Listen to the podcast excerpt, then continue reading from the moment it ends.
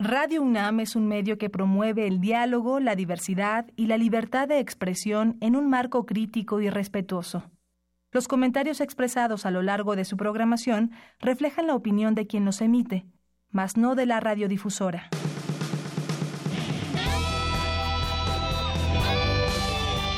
Prisma RU. Relatamos al mundo.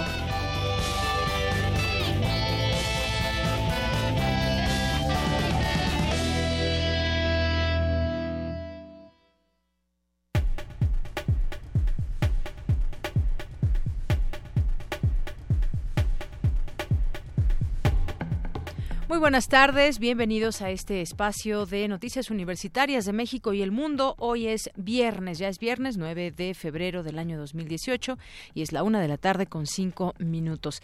Les saludo con mucho gusto, soy de Yanira Morán, todo el equipo listo también para eh, darle a usted a conocer las noticias más relevantes y sobre todo también platicar algunos temas que ponemos sobre la mesa para usted para que también nos hagan llegar sus comentarios, como este del que vamos a platicar más adelante sobre... Eh, eh, pues los espacios que se han ganado para los ciclistas aquí en la Ciudad de México o que no se han ganado o los retos que faltan en este sentido.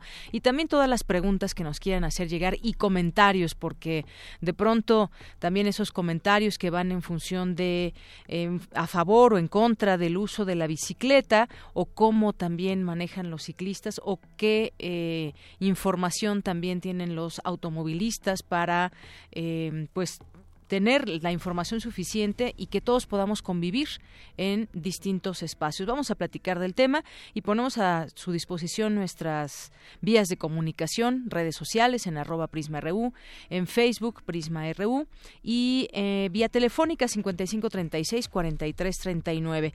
También para aquellos que tienen pendiente su tesis, a todos aquellos universitarios que tienen todavía pendiente la elaboración de su tesis, bueno, aquí vamos a hablar con Héctor Anaya, que es narrador, ensayista, docente, editor, promotor cultural y director de la Sociedad General de Escritores de México, porque nos va a platicar sobre un seminario de tesis profesional.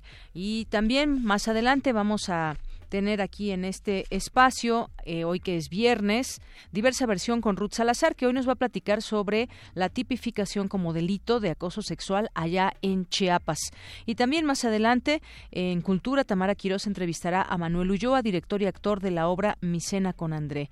También más adelante, en nuestra segunda hora ya de Prisma RU, platicaremos con la doctora Raquel Guillén, psicóloga y académica de la FE Zaragoza de la UNAM, porque el próximo 13 de febrero se llevará a cabo el foro Situaciones de Emergencia, Estrés y Obesidad. Ya le tendremos aquí también todos los detalles por si quieren participar. Es el lunes 12 de febrero, no el martes 13, es el lunes 12 de febrero.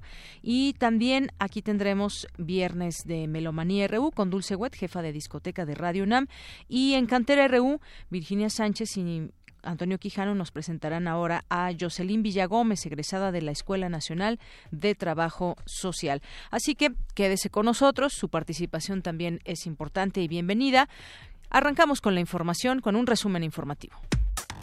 Relatamos al mundo. Relatamos al mundo.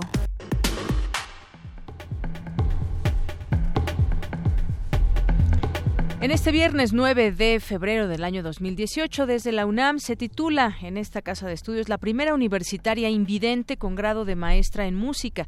En unos minutos, Cristina Godínez nos tendrá los detalles. Dos científicas mexicanas de la UNAM desarrollaron una molécula con propiedades antitumorales, la cual podría aumentar la eficacia del tratamiento de inmunoterapia en pacientes con cáncer de mama. Trabajar más de 11 horas diarias causa depresión y posibles infartos, refirió Rodolfo Nava, académico de la Facultad de Medicina de la UNAM, y mi compañero Jorge Díaz nos tendrá la información. Reconocido como uno de los grandes pioneros del jazz fusión en México, el compositor Eugenio Toussaint fue homenajeado anoche en la Fonoteca Nacional. En los temas nacionales, un juez federal absolvió al exgobernador de Sonora, Guillermo Padres, de los delitos de lavado de dinero y defraudación por un monto de 8.8 millones de pesos. La Secretaría de Hacienda informó que se recibió una solicitud para elaborar un nuevo convenio de transferencia de recursos al Estado de Chihuahua. El Comité Ejecutivo Nacional del PAN validará el padrón de militantes que será empleado en la contienda interna del próximo domingo para ratificar a Ricardo Anaya como candidato presidencial. El gobierno de la Ciudad de México ha faltado a sus compromisos con el patrimonio cultural ubicado sobre Paseo de la Reforma. Esto lo asegura Arturo Balandrano, titular de la Coordinación Nacional de Monumentos del INA. A partir de julio, el gobierno capitalino realizará exámenes para conducir como requisito para obtener la licencia de manejo. Bueno, que siempre debió haber sido requisito. Imagínense, te dan tu licencia de conducir, pero no, no te hacen una prueba de manejo. No se sabe si realmente manejas bien o no, o si manejas. La Secretaría de Medio Ambiente y Recursos Naturales analiza un proyecto para crear tres granjas de totoaba a fin de disminuir la pesca y el tráfico ilegal de pez en el Alto Golfo de California. El presunto narcotraficante José María Guizar, alias Z43, líder histórico de los Zetas, fue detenido en la colonia Roma, aquí en la Ciudad de México, por elementos de la Marina y la Policía Federal. Por lo menos 10 asesinatos perpetrados solamente en 2017 fue vinculado a proceso José Alejandro alias El H, a quien dirigieron las narcomantas colgadas de Periférico Sur el martes pasado. Dos sismos de 4.5 y 5.9 grados se registraron hoy en Jalisco esta mañana, de acuerdo con el Servicio Sismológico Nacional. No se reportan daños. Se prevén lluvias fuertes en 26 estados del país, incluida la capital y el Estado de México. En temas de economía, la Procuraduría de la Defensa del Contribuyente alertó sobre empresas que facturan operaciones que nunca se llevaron a cabo para que las personas físicas o morales puedan reducir impuestos. Y en temas internacionales, Argentina prepara una subasta de los bienes del narcotraficante mexicano Amado Carrillo Fuentes, conocido como el Señor de los Cielos, por propiedades que superan los 277 millones de pesos. Una muestra de unidad entre las dos Coreas destacó este viernes como el tema principal de la inauguración de los Juegos Olímpicos de Invierno. Hoy en la UNAM, ¿qué hacer y a dónde ir? Asiste a la proyección del documental El maíz en tiempos de guerra, en el que el director Alberto Cortés sigue el curso anual de 4.000 pas indígenas en distintas regiones de México. Se presentará desde hoy y hasta el próximo domingo 11 de febrero en la sala Julio Bracho del Centro Cultural Universitario a las 11, 13, 16, 18 y 20 horas. La entrada cuesta 40 pesos. En la sala José Revueltas del Centro Cultural Universitario proyectarán el documental De Puro Aire, dirigido por Carlos Hernández y centrado en la historia de un globero al que apodan el Apenas. La cita es a las 6 de la tarde y la entrada cuesta 40 pesos. En el cinematógrafo del Chopo se presentará la muestra Michoacán en el cine. Acude a la función inaugural en la que se proyectará el documental Historia en la mirada del director José Ramón Michela Jauregui. La cita es a las 7 de la noche y la entrada es libre. Visita la muestra Ascensión Cautiva, en la que Tania Candiani integra una serie de datos y anécdotas que se conectan con la historia de la aeronáutica en México y la del edificio que alberga el Museo Universitario del Chopo. Está expuesta en la Galería Central del museo, con horarios de 11 de la mañana a 7 de la noche. La entrada cuesta 30 pesos.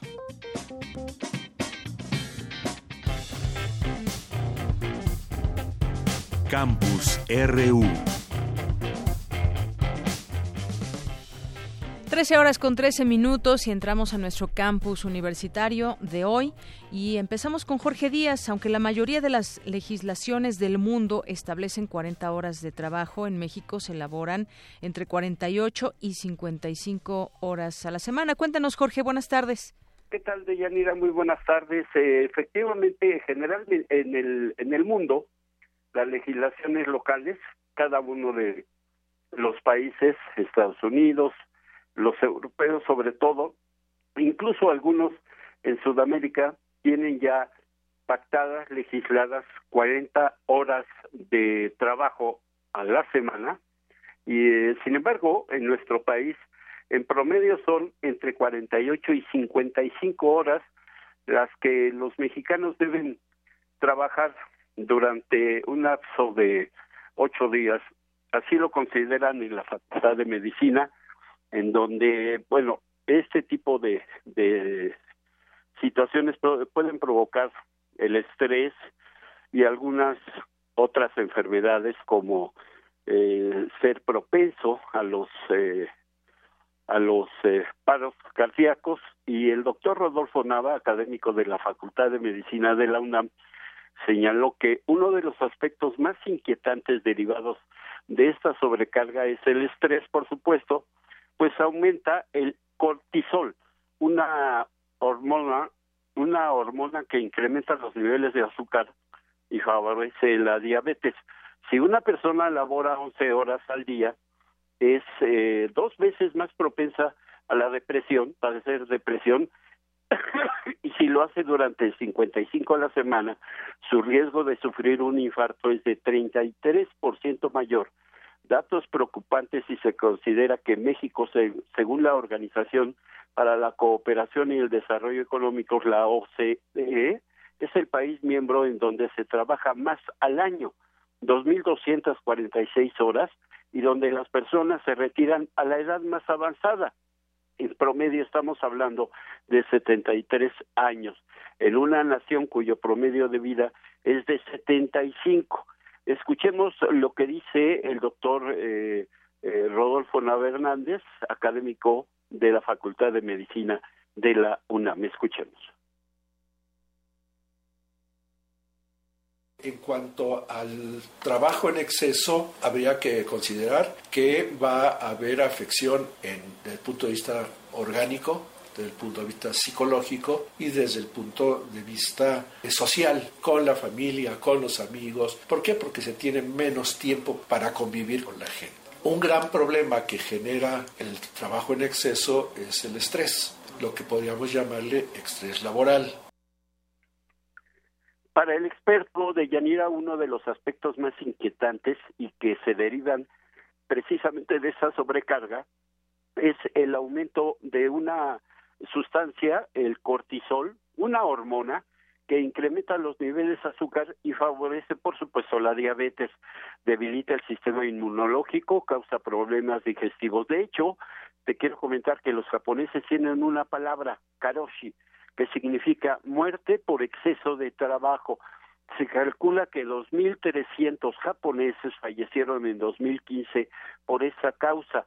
Las leyes de ese país consideran que si alguien eh, perece en dichas circunstancias, el gobierno aportará a su familia 20 mil dólares, mientras que la empresa contratante tendrá que pagar hasta un millón y medio de dólares de demostrarse que el deceso se debió a una desmesurada, eh, a un desmesurado ejercicio contra su empleado, algo que lamentablemente en México no tenemos ni siquiera un seguro de desempleo, mucho menos este seguro que tienen los japoneses en donde si tú mueres por exceso de trabajo, la empresa se ve obligada a darte hasta un millón y medio de dólares si es que se demuestra que el deceso se debió justamente a esta sobrecarga de trabajo. Así las cosas de Yanira en esa información que proporciona el académico de la Facultad de Medicina. Bien, pues eh, situaciones o consejos que habremos de, se habrán de seguir porque mucha gente efectivamente trabaja mucho tiempo más y dependiendo la labor que realice, a veces ese estrés puede desencadenar en problemas graves de salud como hasta llegar a un infarto, por ejemplo. Y no solamente el trabajo de Yanira también está demostrado que al menos en la Ciudad de México el tiempo de traslado de un trabajador en ocasiones llega a perder hasta seis horas al día simplemente en, trasladarse de su casa a su, a su eh, lugar donde labora y esto también provoca un estrés, una depresión y por consiguiente la posible muerte a partir de infartos eh, cardíacos de Yanira. Claro, y lo mínimo pues puede quedar en estrés, pero habrá que tomar cartas en el asunto quienes trabajan muchas más horas de lo que deben y este de los traslados que también se vuelve en nuestros días un problema. Gracias, Jorge. A ti, Deyanira, gracias. Muy buenas tardes. Vamos ahora con mi compañera Cristina Godínez. El cáncer, muchas veces hemos hablado de este tema. Es una enfermedad que puede afectar a cualquier persona. Muchas de, muchos de los tipos de cáncer no se sabe por qué, por qué surgen en el cuerpo, pero si se detecta a tiempo es curable. También algo que ya hemos escuchado, pero que aunque lo escuchemos, muchas veces no vamos a esas revisiones que nos toca o que nos debemos hacer como personas cuando se llega a cierta edad, como hombres y mujeres, pero pues bueno, aquí vamos a escuchar esta información, lo que dice un especialista al respecto. Adelante, Cristina. ¿Qué tal, Deyanira? Buenas tardes. En el marco del Día Mundial contra el Cáncer, la Dirección General de Atención a la Salud de la UNAM organizó una conferencia sobre el tema, en la que el doctor Manuel Antonio Cisneros Salazar, médico del área de detección de enfermedades crónicas y cáncer del Seguro Social, dijo que el cáncer es un conjunto de enfermedades que se relacionan entre sí y su principal característica es una división descontrolada de un grupo de células. El médico expresó además que la tendencia es a invadir tejidos circundantes o bien a distancia y además es un problema de salud pública. El cáncer afecta a todas las razas, a todos los estratos socioeconómicos, a niños, adultos, a todo, cualquier etapa de la vida se presenta esta enfermedad. Es un grave problema. Eh, actualmente representa la tercera causa de, de mortalidad en México, en el IMSS. Entonces, eh, dado a estas características de la enfermedad, su alta frecuencia, su letalidad, por así llamarle, la alta mortalidad que produce, entonces es necesario que el sector salud se reuniera y estableciera estrategias para poder controlar los tipos de cáncer más frecuentes y para los cuales pueda haber un mecanismo de control. El doctor Cisneros Salazar comenta que es importante hacer conciencia de que todos estamos en riesgo y podemos desarrollar esta enfermedad. Estar conscientes de que algunos tipos de cáncer pueden prevenirse. La Organización Mundial de la Salud estima que el 40% del total de la carga por cáncer puede prevenirse. Eh, hace un momento hablábamos eh, prevenir lo prevenible y esto es factible de acuerdo a los datos de la Organización Mundial de la Salud que el 40% y detectar de manera oportuna lo que es detectable.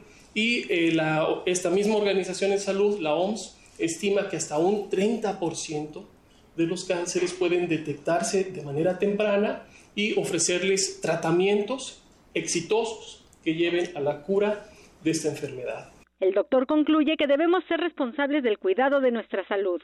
Deyanira, esta es la información. Buenas tardes. Gracias, Cristina. Muy buenas tardes. Pues sí, efectivamente, una estrategia para atacar los eh, el cáncer más frecuente y algunos tipos de cáncer que se pueden prevenir. Esa es una noticia que también abre una posibilidad de esperanza para no enfermar de cáncer. Vamos ahora con mi compañera Virginia Sánchez, que nos tiene información sobre la conferencia Laboratorio de Observación del Fenómeno Religioso en la Sociedad Contemporánea. Cuéntanos, Vicky, buenas tardes. Hola, Deyanira, muy buenas tardes, auditorio de Prisma RU.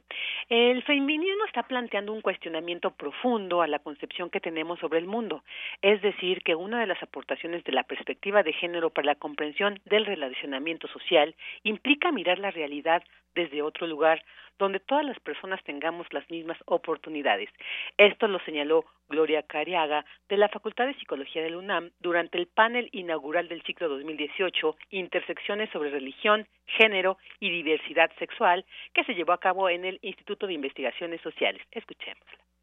Entonces eso me parece que, es algo central y que muchas veces pues ha sido desvirtuado precisamente porque muchas de las propuestas feministas se han centrado solamente en las mujeres, que se interpreta que el feminismo incluso muchas veces se ha llegado al extremo de ver al feminismo como una lucha contra los hombres. Y eso me parece ya echar a perder totalmente la perspectiva original o central de la propuesta feminista. Por su parte, Lucero Jiménez Guzmán del Centro Regional de Investigaciones Multidisciplinarias de la UNAM compartió algunas reflexiones en torno al estudio de las masculinidades desde el concepto mismo. Escuchémosla. La masculinidad no es sinónimo de hombres, ¿eh? Es un proceso social, una estructura, es cultura y es subjetividad. No se trata de la expresión más o menos espontánea de cuerpos masculinos, sino de cómo tales cuerpos encarnan prácticas de género presentes en el tejido social. No son tampoco ideas que flotan en el aire y que fácilmente podemos descartar. Es que son esquemas que organizan el acceso a recursos, segregan los espacios sociales y definen ámbitos de poder. Se trata de la historia que constituye posibilidades de sujetos, margina deseos y define identidades que no son inherentes a cuerpos masculinos. Y finalmente, Karina Bárcenas Barajas del Instituto de Investigaciones Sociales señaló que a partir del giro de la sociología de la religión, de religión que establece premisas como que la religión no desaparece con la modernidad, que la religión no es incompatible con la secularización y que la modernidad produce su propia religiosidad, se estableció un puente hacia los estudios de género, permitiendo trascender el antagonismo entre ambos campos por la visión heteronormativa y patriarcal de las religiones judio-cristianas y otras religiones históricas, y pensar en un, en un espacio de intersección en el que se relacionan dialógicamente las estructuras sociales y las identidades subjetivas. Y bueno, de Yanira les comento, este, todo este panel de discusión se puede observar completo en la página del Instituto de Investigaciones Sociales. Está en YouTube. Esta es la información de ella. Muy buenas tardes. Gracias, Vicky. Muy buenas tardes.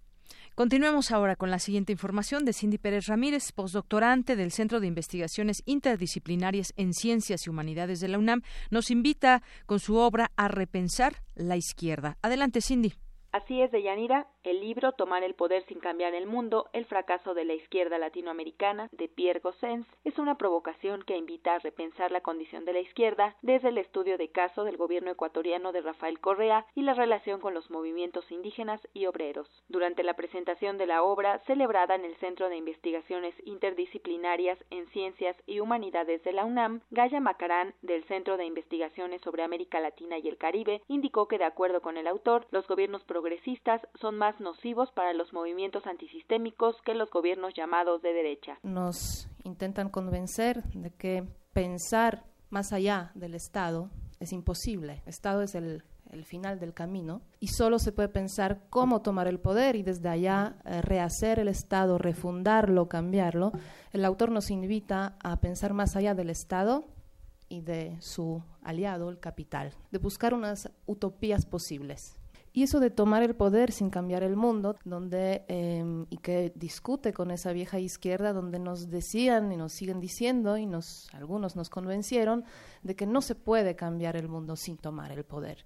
El autor, Pierre, nos está mostrando aquí con mucho detalle de que la mejor manera de conservar el mundo tal como es es justo tomando el poder. Por su parte, el autor y también investigador postdoctorante del Centro de Investigaciones Interdisciplinarias en Ciencias y Humanidades de la UNAM, Pierre Gossens, se refirió al caso mexicano con miras a las próximas elecciones. En torno a, eh, de un lado, lo que viene a ser la propuesta desde Morena, que tiene en sus lineamientos y en sus propuestas algo en común, no todo, si hay especificidades nacionales, sin embargo, hay patrones compartidos también con esos otros movimientos políticos que en realidad son partidos políticos, quienes más en el sur sí llegaron al poder, y ver también a partir de ese diagnóstico acerca de todas las limitaciones de esos gobiernos de giro a la izquierda en Sudamérica,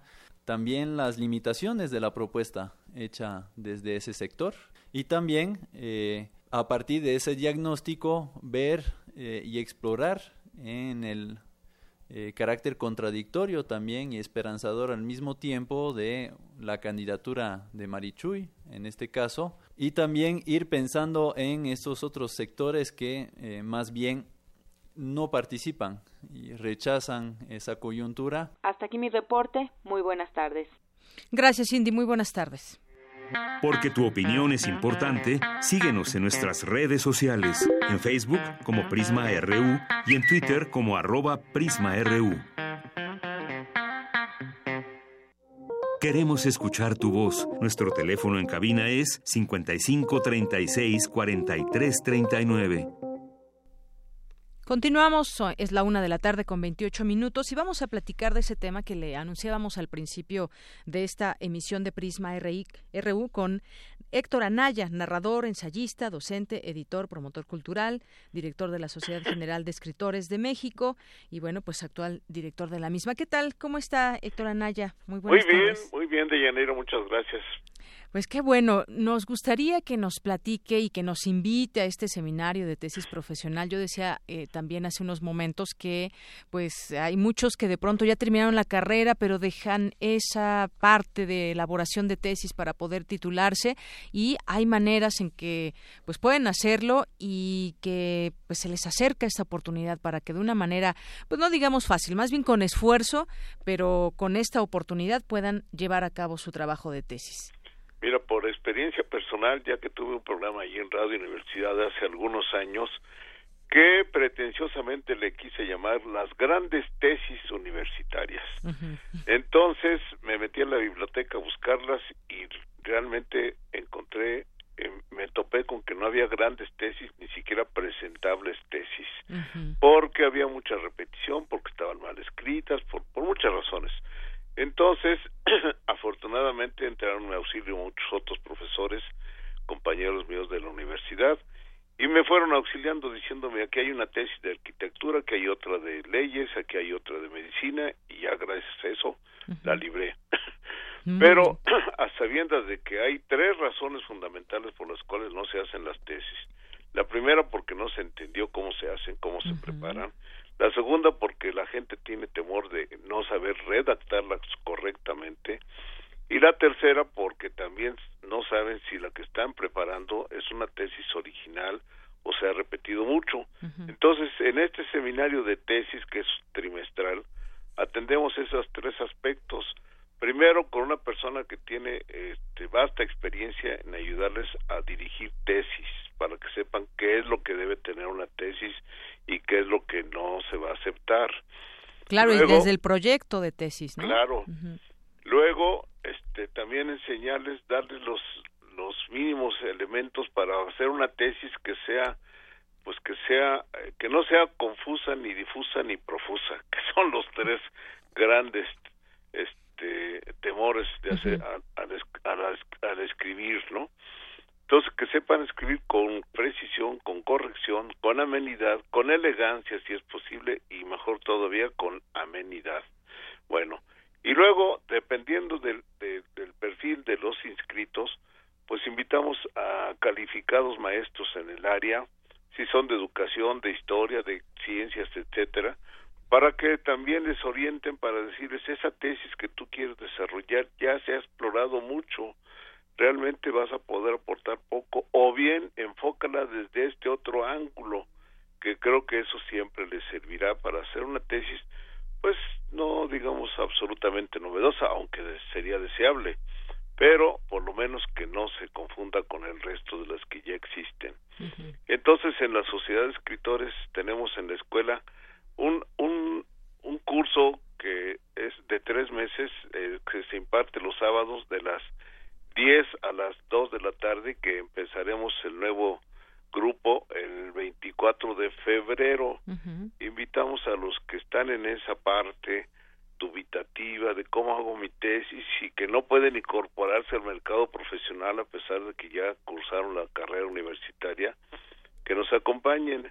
Estamos en el, eh, si me permite, les digo, 4125 2404 y tenemos también este un, correo electrónico contacto eh, escritor contacto escuela arroba mx muy bien, aquí tenemos estos datos también ya registrados. Y ahí está la invitación, eh, queda muy bien porque además es los sábados de 10 a 2 y con todo esto que usted nos platica seguramente muchos ya se identificaron, a veces pues, pues no entendemos exactamente. Mira, la, la propia UNAM ha divulgado que invierte en cada uno de nosotros en nuestra preparación 135 mil pesos que se desperdician si la gente no se titula y no se inscribe en el mercado profesional al que tienen derecho puesto que ya están preparados. Claro. Les hace falta el requisito que puede resolverse fácilmente. Bueno, y, no solamente un requisito cualquiera, sino es hacer como tu primer libro, que es tu tesis. Bueno, pues pues también, pero no solamente para la tesis de licenciatura, para maestría y doctorado, que también ahí se detienen muchos. Así es, más, más especializado, pero justamente como usted nos platica, pues hay gente que tiene esos conocimientos para llevar pues eh, una buena dirección el tema que se tiene pensado o quizás hacer alguna variación dependiendo dependiendo los intereses de cada estudiante. Pues ahí está la ¿Y tú ya te titulaste? Yo ya me titulé, ah, sí, de inmediato terminando a, nuestro seminario. No, ya ya ya me titulé hace muchos años, pero bueno, siempre se puede ofrecer hacer algún otro estudio y tener que hacer una tesis. Muy bien, en la escuela tenemos además otros cursos de periodismo de la ciencia, de, de diplomado en creación literaria, en fin, otras cosas, pero lo importante en este caso, y es dirigido a los universitarios, es la preparación de esta tesis que les impide titularse. Muchas gracias por, gracias a usted. aceptarme en esta estación tan querida. Claro, siempre los micrófonos abiertos para usted. Muchas gracias. Hasta luego. Hasta luego. Héctor Anaya, narrador, ensayista, docente, editor, promotor cultural, director de la Sociedad General de Escritores de México, de la SOGEM. Así que no se queden sin hacer su tesis, es además toda una aventura. Vamos a continuar. Tu opinión es muy importante. Escríbenos al correo electrónico prisma.radiounam@gmail.com. Relatamos al mundo. Relatamos al mundo.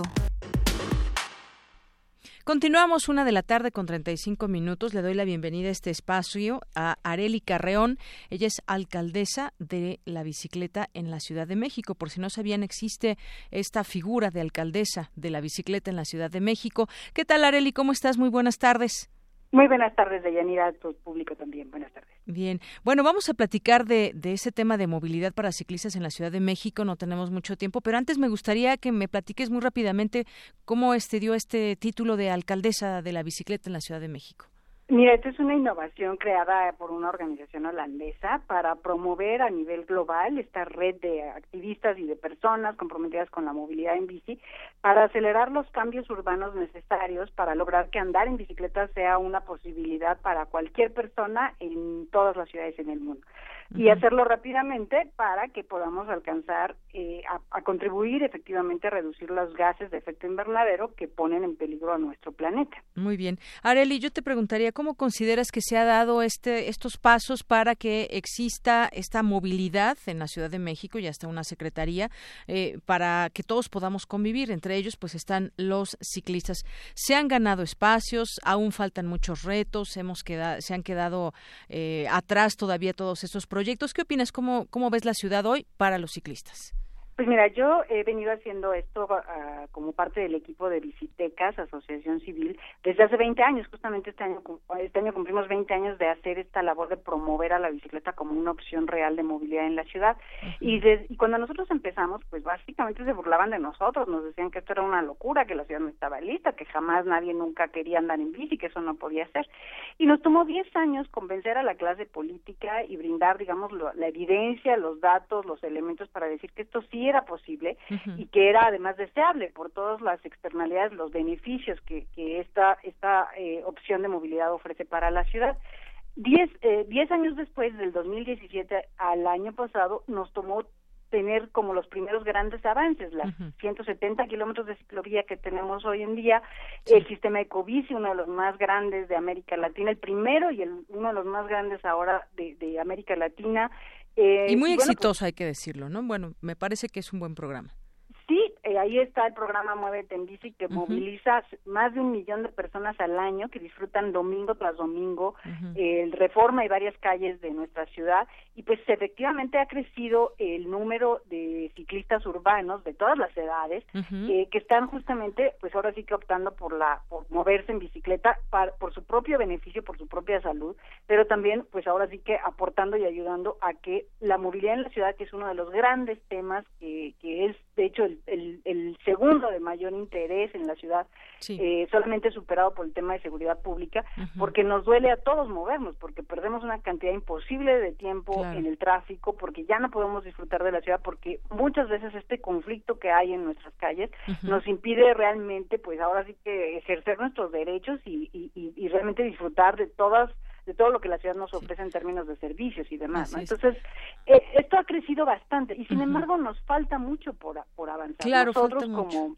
organizaciones hemos, nos hemos dado la tarea de valorar, de medir, de, de justamente acudir a la ciencia eh, y, y, también estudiar como casos de otras ciudades y lo que nosotros vemos con toda claridad pues es que estamos lejos de haber llegado a donde necesitamos para que esto sea más seguro y más fácil para la mayor parte de la población. ¿Qué necesitamos? Eh, nuestra evaluación hace siete años era de 600 kilómetros de ciclovías. Eh, para lograr conectar efectivamente a todos los rumbos de la ciudad. O sea, que este tema de codicio o este tema de la infraestructura ciclista no se quede solamente en una zona, que no beneficie solamente a una, a dos, tres delegaciones, sino que verdaderamente sea una opción para todos. Entonces, la infraestructura es uno y el segundo gran tema es el tema de la seguridad vial, porque buena parte de la gente que, que le gusta andar en bicicleta, que ha empezado a experimentar sus beneficios y que efectivamente es muy ágil, es rápido, es agradable, quiere hacerlo, pero no siente la confianza necesaria para lograrlo porque todavía se tiene temor de sufrir, ahora sí que un percance mortal. Claro. Eh, entonces necesitamos y hemos venido trabajando como sociedad civil para que por primera vez tengamos un reglamento de tránsito enfocado en la seguridad vial. Parece mentira, pero nuestra ciudad durante toda su existencia nunca tuvo un reglamento como el que tenemos hoy en día. Y también tenemos por primera vez un programa integral de seguridad vial, también hecho con un proceso participativo sin precedentes, eh, justamente para decir, a ver, ¿qué necesitamos hacer todos para que andar en la calle no sea un peligro de muerte? Para que no importa cómo te muevas, vayas en patines, en carriola, en silla de ruedas, como sea, tú puedas hacerlo con seguridad. Y pues en eso estamos, ahora que vienen las elecciones, este es un momento ideal para que nosotros visitemos a ver qué es lo que hemos logrado en estos 20 años de trabajo ciudadano y qué es lo que necesitamos hacer y, obtener de parte de nuestras de quienes aspiran a gobernar la ciudad para que esto eh, no nada más se consolide y claro. siga siendo algo atractivo para muchas personas, sino que cada vez sea más seguro, cada vez más personas puedan decir sí, yo puedo algunos de mis viajes contribuir al medio ambiente y a mi calidad de vida y a la calidad de vida de la ciudad Así es, andando en bicicleta. Arely, yo te preguntaría por otra parte, son varias cosas, como tú dices, se han ganado espacios y hay una encuesta que hace el INEGI que revela, es una encuesta de movilidad, que mucho más gente ahora se traslada en bicicleta que años atrás, hace 15, 20 años. Eh, yo creo que ha sido una organización para bien hacer este tipo de grupos como visitecas y demás, se han ganado kilómetros de ciclovías, aunque luego, pues de pronto cuando uno pide que se pinten y que se les dé mantenimiento, pues no se hace, de pronto se van olvidando eh, darles mantenimiento a las ciclopistas, eh, como algunas aquí en la colonia del Valle, pero eh, el tema de infraestructura, y yo te preguntaría también, para convivir todos, creo que es necesario tener un reglamento, ¿y a qué voy? Un reglamento por parte de los automovilistas, sí, pero también de los ciclistas. Ha crecido un número también importante de personas que se quejan de los ciclistas. Yo, yo te lo digo como ciclista también, tratando de respetar todo el reglamento, pero sentido contrario hablando por teléfono, eh, con, los, eh, con los audífonos, es decir, ya crece también ese número, digo aquí obviamente defendemos por supuesto el uso de la bicicleta, pero habrá que organizarse también para bien y poner el ejemplo respetando, respetando los lugares, el sentido y muchas otras cosas. Eso también quisiera yo enfatizar. ¿Cómo ves? No, bueno, es indispensable. Aquí nadie puede, ¿sabes?, renunciar, digamos, a la obligación cívica de contribuir a la convivencia pacífica y armónica en las calles. Es una responsabilidad compartida. Aquí nadie puede decir, a mí no me toca, ¿no? Sí, vivimos sí, nos quejamos, es que a veces nos quejamos como ciclistas de los automovilistas, pero también como ciclistas debemos ser autocríticos, ¿no? No, definitivamente somos nueve millones de personas que no podemos convivir con seguridad sin una base mínima de respeto.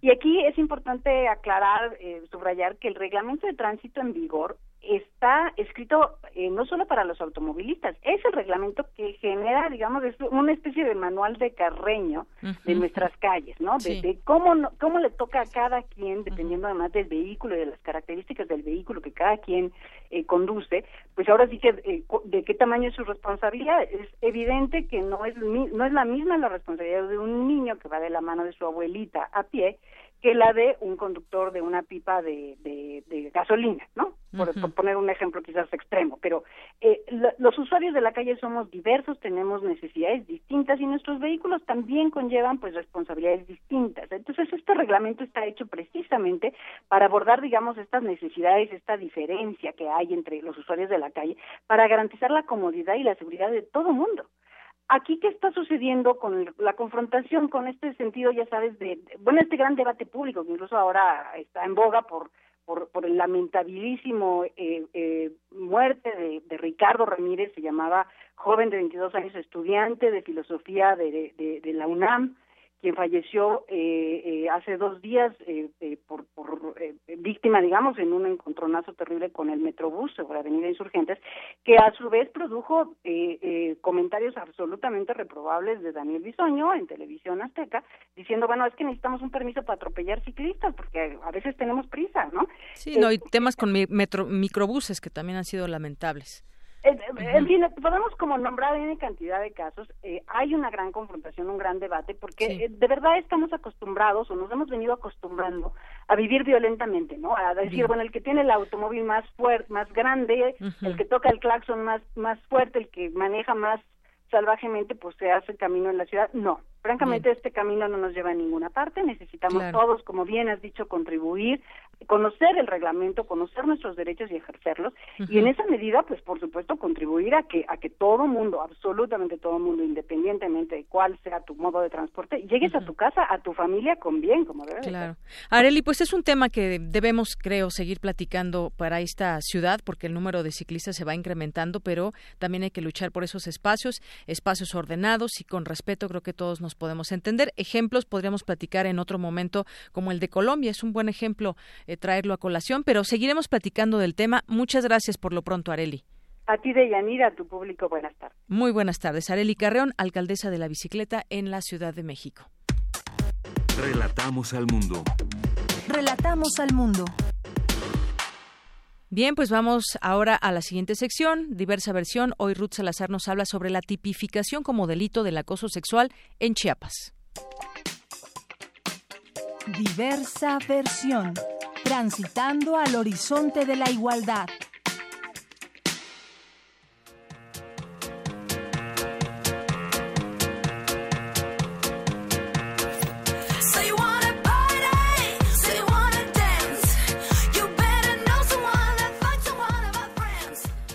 Tal, Deyanira, auditorio de Prisma RU? Buenas tardes. A nivel mundial, más del 50% de las mujeres han sufrido acoso sexual en los espacios públicos. Se trata de una de las violencias contra las mujeres más frecuentes que existen. En México, de las víctimas de los delitos sexuales, 72% son mujeres y 28 hombres. Y más de la mitad de las agresiones registradas ocurren en el espacio público, según la encuesta nacional de victimización y percepción sobre seguridad pública del INEGI.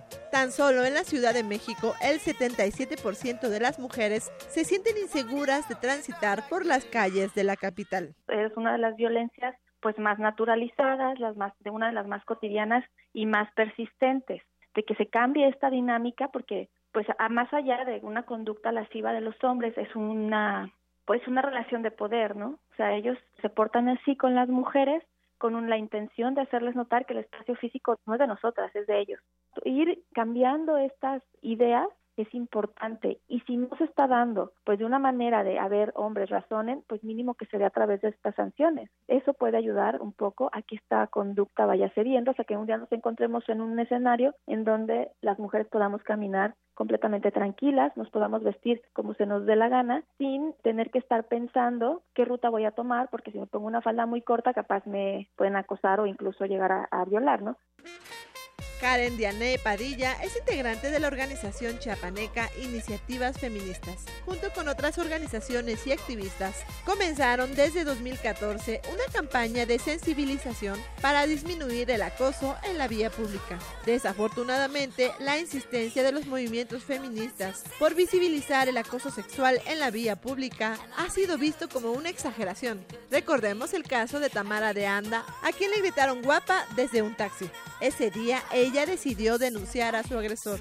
Su acción fue altamente cuestionada por algunos, pero la realidad es que marcó un precedente. Venía de la secundaria, iba caminando por la calle, ya era de noche. De pronto un tipo se acerca y me empieza a cantar la canción de colegial. Él iba detrás de mí y cada vez más cerca y lo que hice fue correr hacia mi casa. Iba camino a casa y me di cuenta de que un tipo en bici me iba siguiendo eh, me dijo, oye, ¿me puedes dar tu hora? y al momento de voltear me di cuenta de que se estaba masturbando. Iba con mi prima a la papelería y un tipo nos empezó a seguir en una motocicleta hasta que nos alcanzó y me dio una nalgada. Nadie, Nadie nada. Acabamos de escuchar los testimonios de tres mujeres mexicanas que sufrieron su primer acoso antes de la adolescencia. De cuando las mujeres sufren su primer acoso sexual en la vía pública es a los nueve años de edad y algunas agresiones terminan en una violación. ¿Aún parece una exageración? Karen y la comitiva que la acompaña en este movimiento también padeció de descalificaciones y críticas empezamos a tener muchísimas críticas, incluso de mujeres, ¿no? Que decían que éramos unas exageradas, que a algunas sí les gustaba que las piropearan, en fin, pero nos tocó las peores discusiones en donde hasta las mismas mujeres justificaban, ¿no? De alguna manera. Y por otro lado también algunas feministas que decían que era un poco pues una reivindicación un tanto burguesa. Yo creo que no es una cuestión burguesa, sino una cuestión de pues de justicia. O sea, no es posible que desde los nueve años, o sea, niñas empiecen a ser acosadas, ¿no? Y esta conducta poco a poco les vaya mostrando pues cuál es el papel de las mujeres en la sociedad, sobre todo que los hombres sientan que ellos tienen el derecho una, a abordarnos en la calle cuando somos completamente desconocidos, ¿no? También que hagan apreciaciones acerca de nuestro cuerpo cuando nosotras no se los hemos pedido y pues que ellos tengan tan asumido que es un derecho y que es una manifestación más de sus libertades, ¿no? Que ellos pueden ir por la vida diciéndole a completas extrañas pues qué piensan de su cuerpo, ¿no? Pero hicieron la diferencia. Desde el pasado 6 de febrero es un delito acosar en la vía pública en el estado de Chiapas fue gracias a que nosotras, las colectivas feministas de la ciudad, pues tenemos, de Tuxtla Gutiérrez sobre todo, pero también de otros municipios de Chiapas, pues tenemos muchísimo tiempo haciendo notar que, es una violencia contra las mujeres y que en un contexto de violencia de género tan que nuestro estado se ha encrudecido, ¿no? Ha habido este pues muchos feminicidios, deberíamos empezar también a, a sancionar ese tipo de conductas, porque muchas veces el acoso callejero puede terminar en una violación o en un feminicidio. Entonces, creemos que tenemos que ir cambiando esas costumbres para que nosotras también luego podamos pues eh, estar en unas ciudades pues más seguras para las mujeres.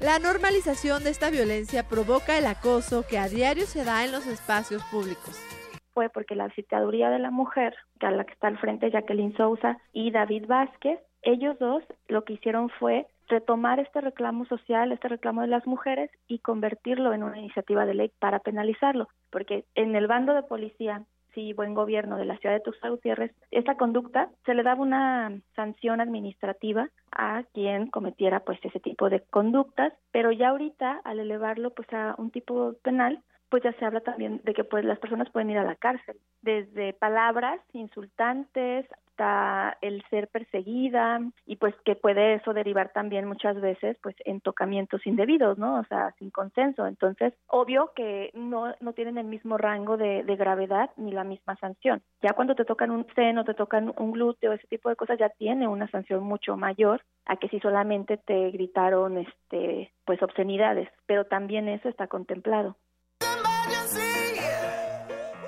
De acuerdo al diagnóstico sobre violencia contra las mujeres en el espacio público de la Ciudad de México, publicado por ONU Mujeres, la sociedad tolera las miradas lascivas, los chiflidos o comentarios no solicitados, pues se cree que estos no dañan a las personas que las padecen, pero estas agresiones representan la discriminación y la violencia de género.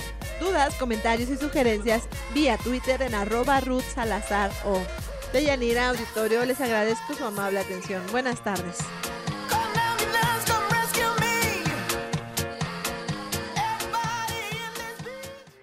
Porque tu opinión es importante, síguenos en nuestras redes sociales, en Facebook como Prisma RU y en Twitter como arroba PrismaRU. Queremos escuchar tu voz. Nuestro teléfono en cabina es 55 36 43 39. Prisma RU. Relatamos al mundo. Continuamos una de la tarde con 53 minutos. Vamos ahora a presentarles la cantera RU de este viernes, que hoy nos presenta a, a Jocelyn Villagómez, egresada de la Escuela Nacional de Trabajo Social. Adelante.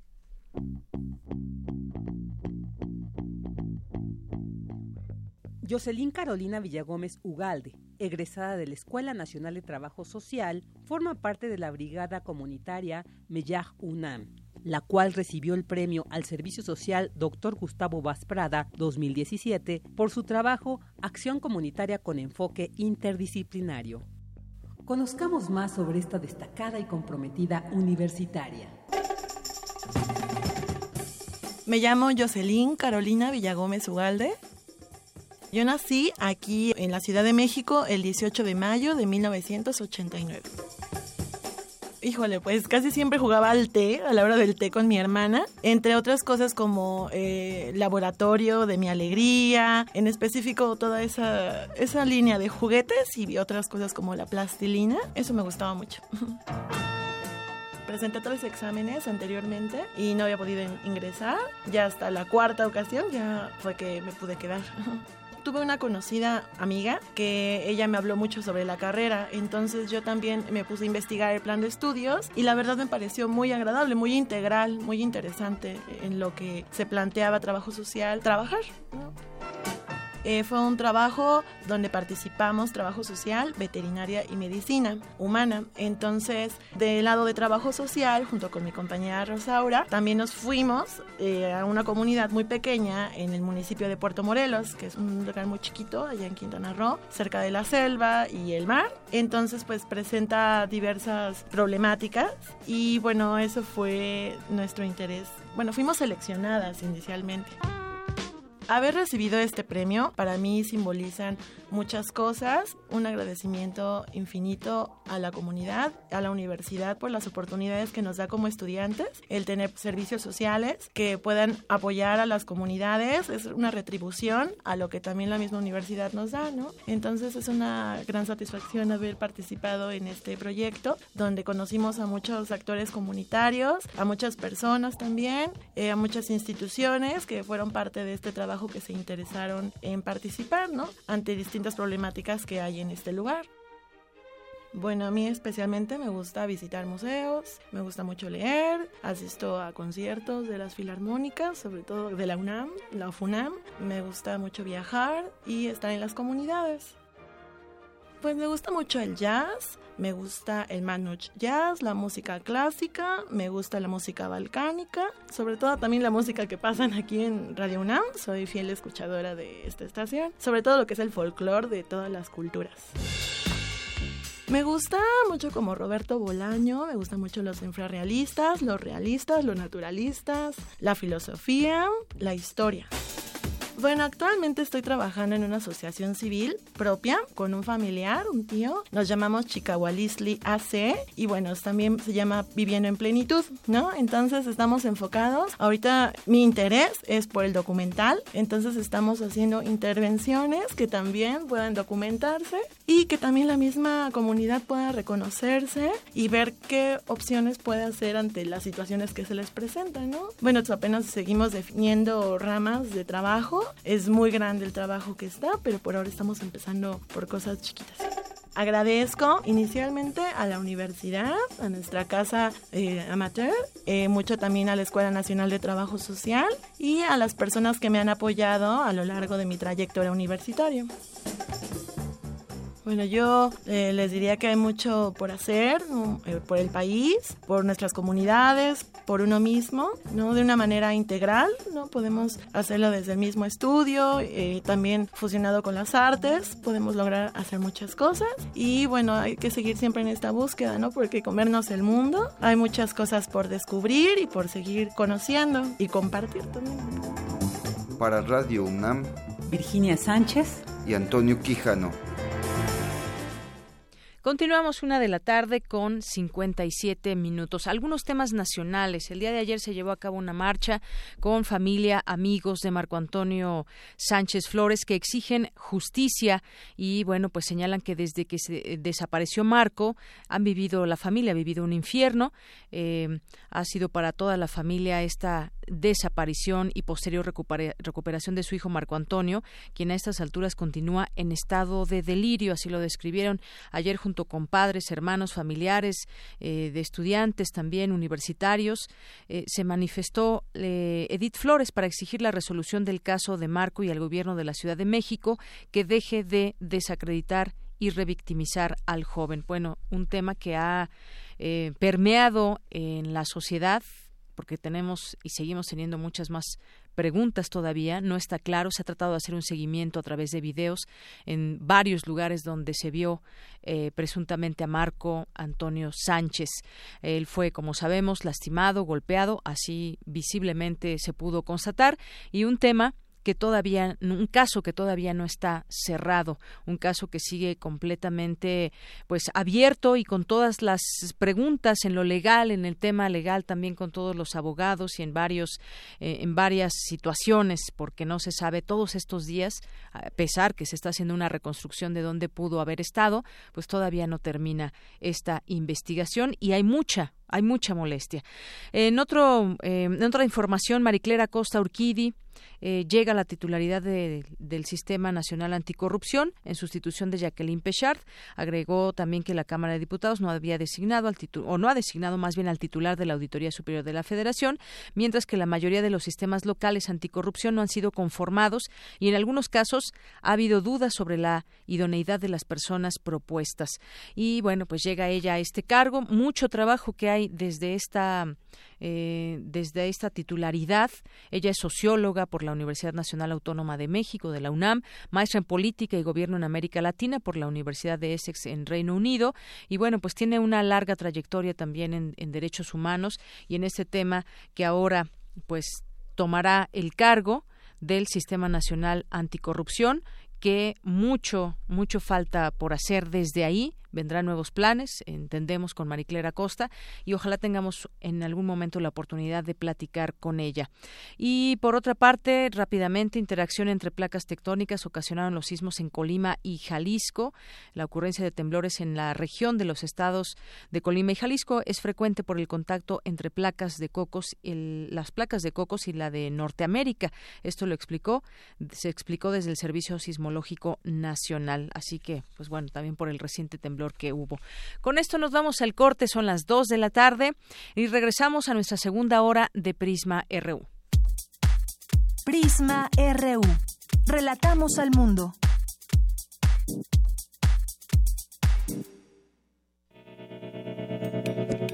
Universidad Nacional Autónoma de México. La Universidad de la Nación.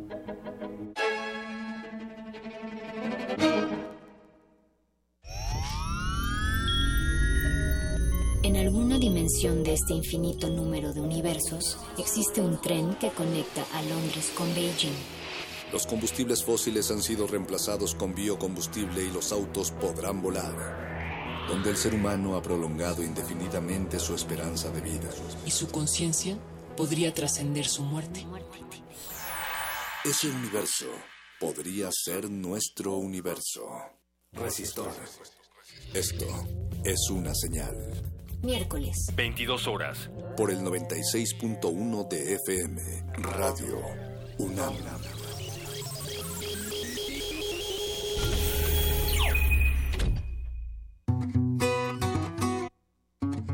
Para tener el México que queremos hay que decidir. Para poder decidir tenemos que participar.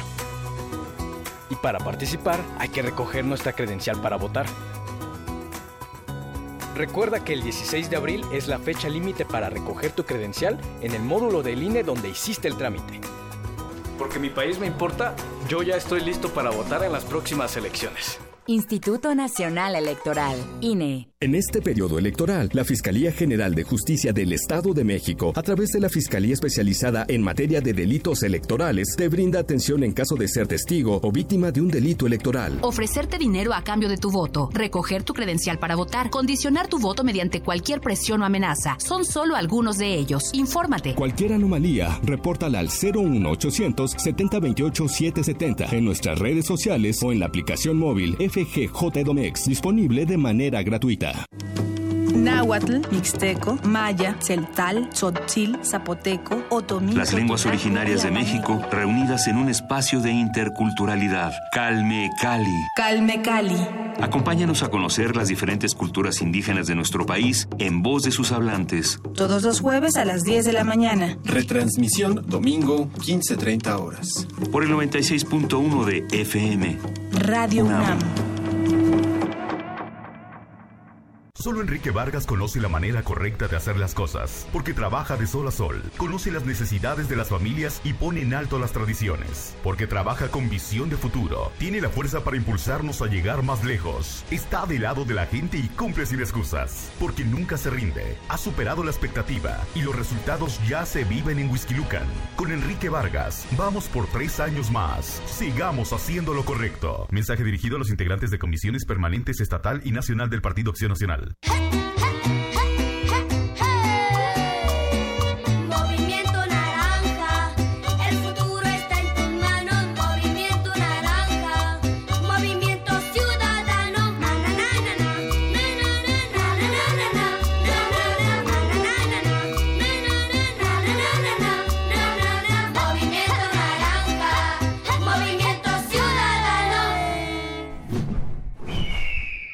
Movimiento Ciudadano. En el año 420 a.C., un hombre pasaba horas tratando de resolver los enigmas orgánicos del ser humano. Hoy, gracias a él, lo último sobre investigación y salud llegará a tus oídos. Hipócrates 2.0. Investigación y vanguardia en salud. Escucha esta serie coproducida por el Programa Universitario de Investigación en Salud y Radio UNAM todos los martes a las 18 horas por el 96.1 de FM. Radio UNAM, Experiencia Sonora.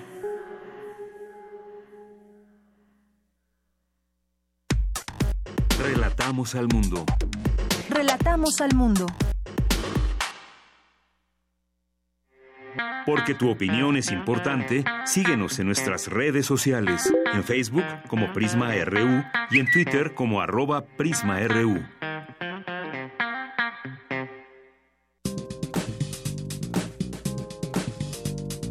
Cultura RU.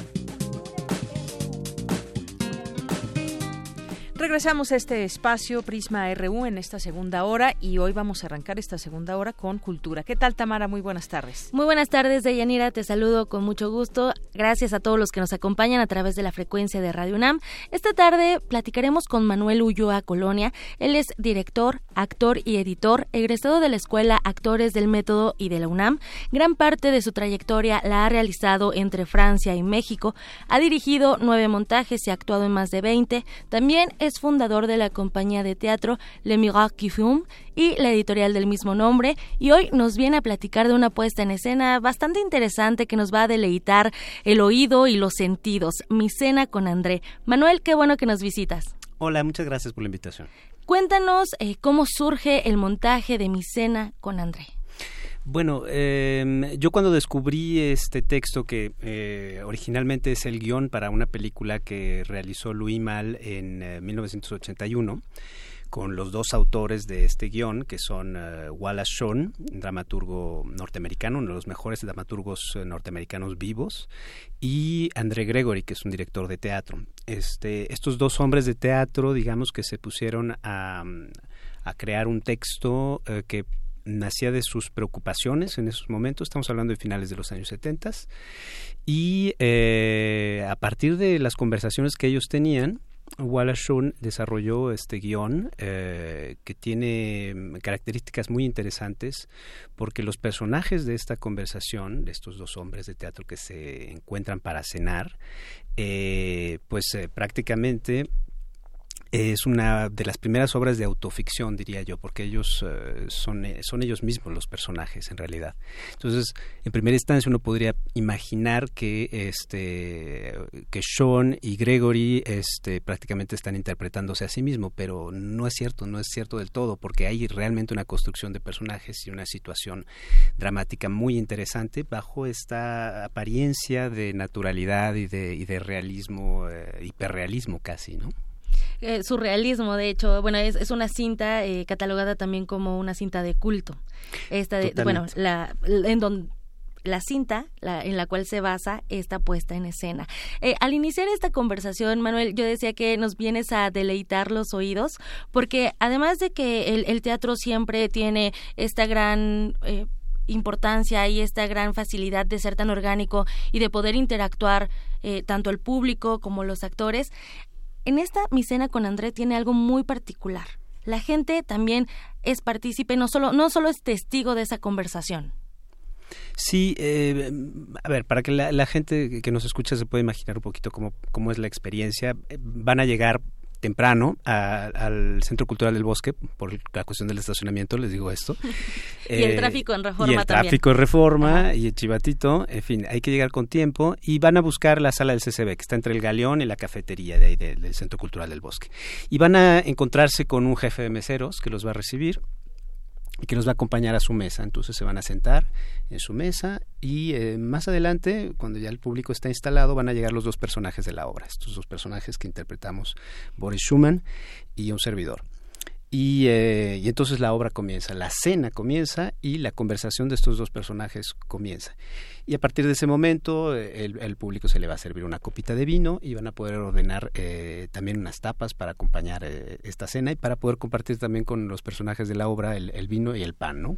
Es una especie de, de idea de comunidad efímera, de comunión que buscamos recrear a través de esta inmersión del público en el espacio escénico en el cual se desarrolla la acción. ¿no? Y entonces es bastante agradable porque pues al mismo tiempo que disfrutan de una conversación eh, muy exquisita, muy interesante y entrañable, pues al mismo tiempo pueden disfrutar de una rica copa de vino de bodegas Enate, que son nuestros patrocinadores, y las tapas del Convite, que es un restaurante que está aquí en La Portales Ujú. de jazz, que tiene una programación muy interesante y que cumple 22 años, por cierto, mañana. Ah, muy bien. y además el vino siempre tiene ese efecto relajante, lo cual también te hace que bah, disfrutes más. Eh. Manuel, André dice que vamos por la vida ciegos en modo automático, que vamos sin sentir. En, en torno a esto, eh, ¿tú qué nos podrías decir? Eh, ¿cómo, ¿Cómo abordan este tema en la obra? ¿Cómo el público se va a identificar con, con este tipo de premisas? Pues eh, eh, hemos tenido eh, comentarios en, muchos sentidos, pero me, parece que es muy pertinente y muy actual eh, es- esta crítica que se hace de la sociedad contemporánea, porque efectivamente cada vez más vivimos a través de automatismos, no estamos realmente viviendo nuestras vidas, sino que estamos como manejándonos de una manera un poco como autómatas, no estamos desarrollando ni alimentando relaciones con nuestros eh, semejantes que sean dignas de ese nombre. Muchas veces simplemente eh, pensamos que nos relacionamos con los demás, pero a veces ni siquiera sabemos con quiénes estamos compartiendo nuestras vidas, no, no estamos realmente con ellos, como se dice en la obra, ¿no? Y eso es un tema que, bueno, que tiene que ver con cuestiones muy existenciales, pero hay otros otros temas también en, en, este texto que tienen que ver con cuestiones muy visionarias desde mi punto de vista, porque ellos ya veían desde entonces, eh, finales de los setentas, esta amenaza eh, de derechización de la sociedad norteamericana eh, y de deshumanización de la sociedad norteamericana que pues hoy en día estamos viendo pues de una manera muy concreta con, con, con el trompismo y con, eh, y con el consumerismo tan a ultranza que, que está rigiendo nuestras vidas a través de los dispositivos electrónicos, Claro. etcétera, Ajá. ¿no? Entonces es bastante pertinente el, el- el planteamiento. Justo quería llegar a ese punto, la tecnología. Tenemos eh, eh, celulares inteligentes, eh, nos comunicamos a veces más por texto de una, de una manera fría, olvidando a las personas que tenemos alrededor, ¿no? Y creo que mi cena con André cumple también este objetivo de no digamos sensibilizar a las personas, pero sí nos deja esta reflexión en, en dónde estamos partiendo ya, que ya no nos estamos comunicando personalmente.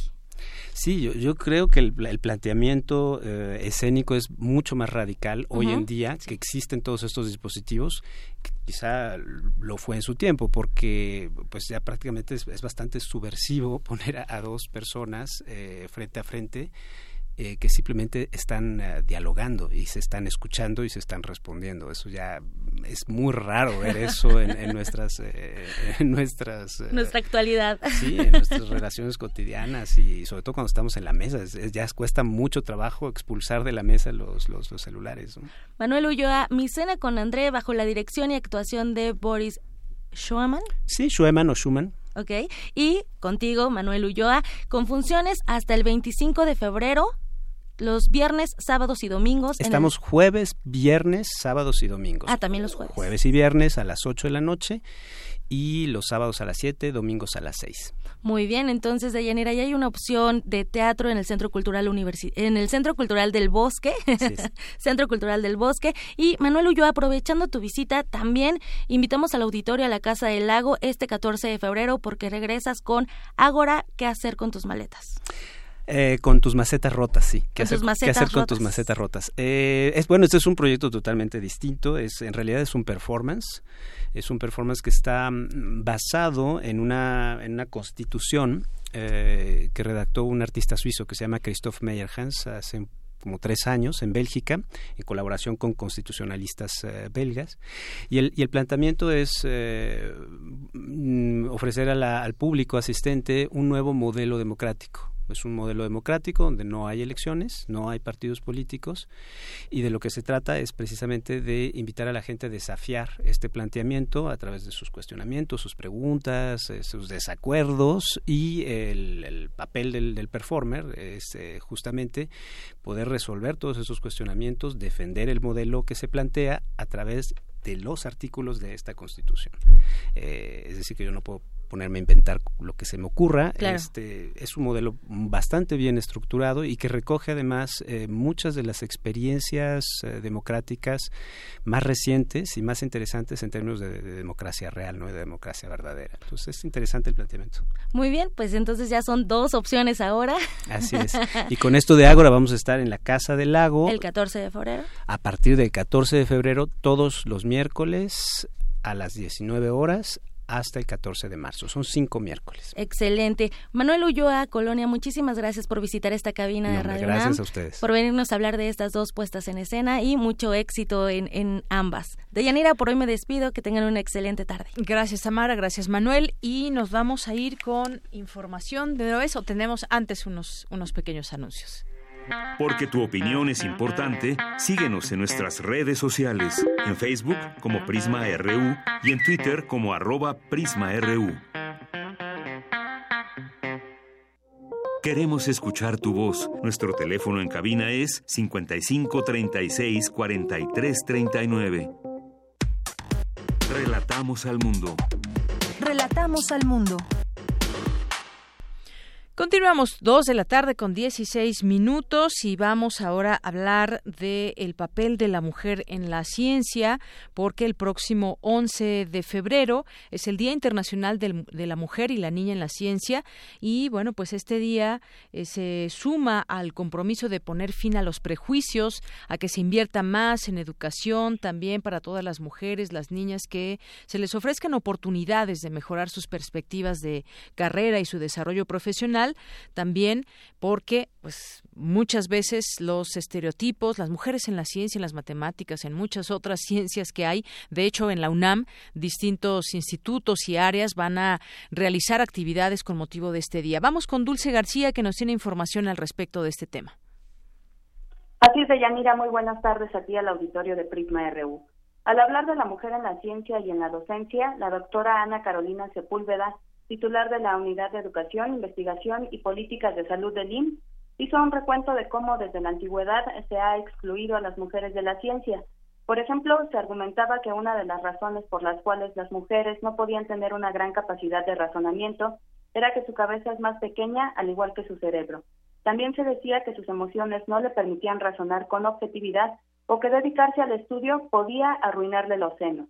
Al respecto, la doctora Sepúlveda explicó que actualmente se sabe que en efecto existen diferencias entre el cerebro de los hombres y el de las mujeres, pero que esas diferencias no son de tipo social.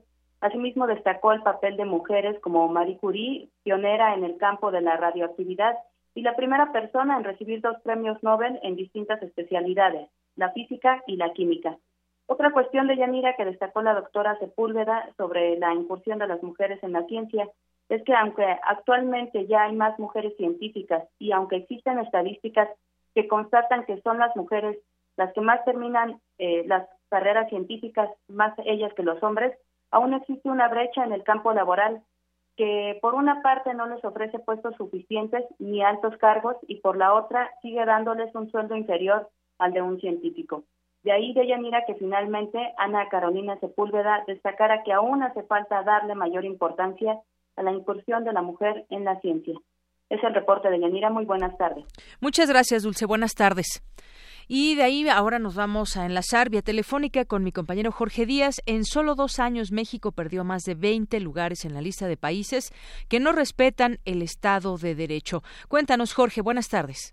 ¿Cómo estás, Deyanira? Muy buenas tardes. En el Instituto de Investigaciones Jurídicas se llevó a cabo una mesa de trabajo, una mesa redonda, donde se abordó justamente este tema, el Estado de Derecho, que por sí solo existe. Sin embargo, la eh, forma de tergiversarlo es cuando el poder humano entra, cuando ingresa el poder humano justamente a la aplicación del Estado de Derecho.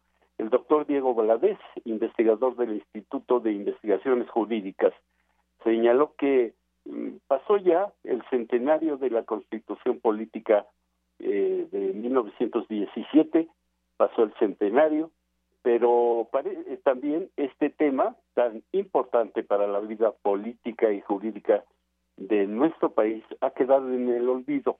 De ahí que eh, la importancia de analizar este tema, que al menos en los últimos años nos ha provocado justamente este olvido, esta separación del tema de, de- nuestra vida diaria, a que México haya pasado del lugar 72 al 93 en la lista mundial, y lo vamos a escuchar ahorita, la lista mundial de los países en donde menos se respeta el Estado de Derecho. Escuchemos al doctor Diego Valadez. Adelante. En eh, 2015, el eh, sistema de investigación World Justice Project identificó la posición de México en el 72 segundo lugar entre 113 países por lo que respecta a Estado de Derecho y tomando como elementos de referencia en cuanto a los indicadores, el cumplimiento de la ley, la justicia civil, la justicia penal, la corrupción, el gobierno abierto, la limitación de los poderes por el cual- y la responsabilidad en cuanto a su ejercicio y la seguridad y el orden público. Pero mencioné 2015 porque en solo dos años pasamos del lugar 72 al lugar 93. Bien, Deyanira, en este en esta mesa redonda participaron ponentes eh, de la importancia de Lorenz eh, eh, Royebuck, quien ella es académica de la Universidad de París, en el campus de la Sorbona, y justamente ella habló de algo que una una forma de pensamiento que surge cada vez que hay fallas en una democracia y que las eh, mentes populistas, los líderes populistas aprovechan para ofrecer soluciones inmediatas y a corto plazo o a corto plazo para dar solución a todos los problemas de una nación, de un país. Señaló que independientemente de las eh, de los pensamientos populistas de, de muchos políticos latinoamericanos, sobre todo en el continente sur, en el cono sur de nuestro continente americano, en Europa también, en pleno centro de Europa, han surgido eh, este tipo de gobiernos que le hacen mal a cualquier democracia, a, cual- a cualquier sociedad, justamente porque el Estado de Derecho no se respeta. Escuchemos parte de lo que dijo la académica francesa considerando que, claro, el resultado en el régimen populista será inmediato. Y aquí hay un, hay un, hay un elemento muy importante de la retórica populista, es la idea de que todos los problemas sociales serán de inmediato resueltos por el líder populista cuando está en la oposición o por el régimen populista como cuando este régimen está en el poder. Y yo quiero justamente, justo recordar que eh, en, la, en, la, en el análisis de populismo, populismo eh, latinoamericano, de Venezuela, de Bolivia, de Ecuador, ha sido eh, el, objeto de muchos estudios, pero hoy en día tenemos también régimen populistas en el corazón de Europa. estamos hablando de Yanira de países como Polonia, Bulgaria, ahora Austria recientemente y Turquía, en donde este tipo de gobiernos populistas han querido ofrecer soluciones inmediatas y que mm, le den salida a todos los problemas sociales, económicos y políticos de cada uno de los países de aquella región. Así es de que, bueno, pues habrá que tener cuidado, dijo la académica eh, parisina, en el sentido de que eh, este fenómeno del populismo aparece justamente cuando los gobiernos no cumplen, cuando los gobiernos se dedican a otro tipo de situaciones como la corrupción, la, la falta de derechos humanos de la sociedad y que provocan justamente el surgimiento de este tipo de líderes que aprovechando la coyuntura ofrecen soluciones mágicas. Parte de lo que sucedió en esa mesa redonda en el Instituto de Investigaciones Jurídicas de Yanira. Muy bien, interesantes datos. Gracias, Jorge. Buenas tardes. Gracias a ti. Relatamos al mundo. Relatamos al mundo. Mañana en la UNAM, ¿qué hacer y a dónde ir? El Carro de Comedias te invita a su programa doble que mañana presenta La Verdad Sospechosa de Juan Ruiz de Alarcón y el domingo Los Empeños de una Casa de Sor Juana Inés de la Cruz, con adaptación y dirección de Álvaro Cerviño. La cita es en la explanada del Centro Cultural Universitario, ambos días a las 11 de la mañana. La entrada es libre. No te pierdas los recitales Jóvenes Talentos, que se realizan en el marco del Festival Internacional de Piano 2018. Mañana se presentará Héctor Rosset interpretando obras de Beethoven, Chopin, Berg y Rachmaninoff y tendrá un costo de 50 pesos. Mientras que el domingo 11, la sesión estará a cargo de Mauricio Nader con obras de Villalobos, Rachmaninoff y Copland con un costo de 130 pesos. Para ambos eventos, la cita es en la Sala Carlos Chávez del Centro Cultural Universitario a las 6 de la tarde. Este es el último fin de semana en que podrás visitar las exposiciones Fábulas sin moraleja, El desbordamiento de la corrupción en México y Cavar el surco, que se presentan en la Casa del Lago Juan José Arreola. Están abiertas de 11 a 17.30 horas. La entrada es libre. Asiste al primer simposio Día Púrpura, Día Mundial de la Epilepsia, que está dirigido a profesionales de la salud, familiares de pacientes con esta enfermedad y estudiantes de medicina. Se llevará a cabo el próximo lunes 12 de febrero a partir de las 8.30 de la mañana en el auditorio Dr. Raúl Fornier Villada. Para registrarte y obtener constancia de asistencia, comunícate al 5623-2365 o consulta el perfil de Facebook FACMed UNAM Fisiología. Y seguimos con las invitaciones. Son las 2 de la tarde con 26 minutos. Los queremos invitar al foro Situaciones de Emergencia, Estrés y Obesidad que se realizará el próximo lunes 12 de febrero. Eh, y para ello, bueno, pues vamos a platicar con la doctora Raquel Guillén. Ella es psicóloga y académica de la FES Zaragoza, de la Facultad de Estudios Superiores Zaragoza de la UNAM. ¿Qué tal, doctora? Bienvenida a este espacio. Muy buenas tardes. Muy buena tarde, muy buena tarde a todos nuestros escuchas y a toda la comunidad universitaria en particular. Así es, Eh, doctora. mu- mucho gusto eh, con este desarrollo del foro, situaciones de emergencia, estrés y obesidad, en el cual se va a llevar a cabo de las 9 de la mañana a las 3 de la tarde en el auditorio de nuestra facultad en Campo 1. Ujú. Muy bien, bueno, pues hagamos esta invitación, pero platiquémosle un poco a la comunidad universitaria, a nuestro público en general, de qué trata este foro, porque pues vivimos situaciones muy fuertes eh, psicológicamente hablando cuando se vivieron estos sismos del año pasado en septiembre. Sí, eh, precisamente eh, una de las una de las acciones realizadas por toda la población en general y en particular de quienes estamos interesados en la ciencia social, en la ciencia psicológica, fue la aportación del apoyo psicológico. Desafortunadamente, nuestro México sufrió desastres naturales de tipo climático y también de tipo terrestre con los sismos, no nada más en la Ciudad de México, sino también en otras zonas del país, en donde eh, se tuvo a bien esta participación del apoyo psicológico en no nada más levantando piedras o escombros, sino también levantando eh, espíritu, solidaridad con las personas y unas condiciones muy fraternales. También eh, tuvimos en este mes que es el mes de febrero, estamos a cuatro meses de, de estos eventos.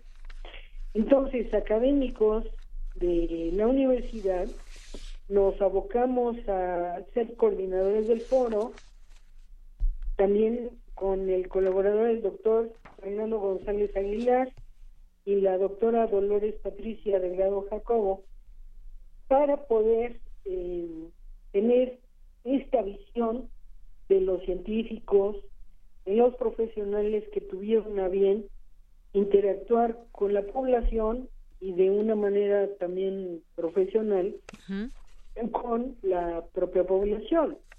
Recuerden que nuestra Universidad Nacional estuvo eh, tomando acciones precisamente con diferentes prestadores de servicio, con diferentes profesionales en las carreras de la FESISTECALA, Facultad de Estudios Superiores de Zaragoza, y también por parte de la Facultad de Psicología.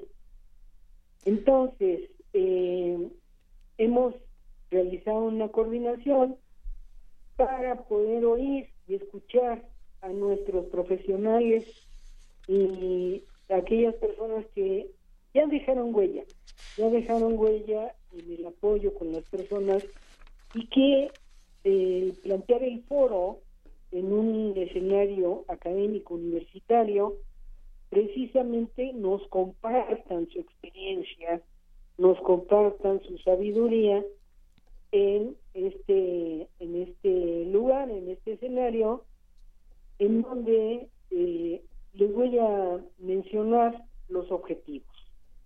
Cómo el analizar las estrategias llevadas, llevadas a cabo por los profesionales en las diversas áreas del conocimiento ante situaciones naturales adversas, así como en la población general. Otro, de reflexionar sobre el papel de la psicología y sus profesionales acerca de las condiciones naturales adversas, el manejo, prevención. El otro, la importancia e impacto de las situaciones de emergencia en los factores emocionales, el estrés y una condición corporal que se ve es de gran preocupación de la salud pública, que es el tema de la obesidad. Una parte de la condición física es el sobrepeso, pero además conectado, relacionado con situaciones de estrés y de situaciones emocionales.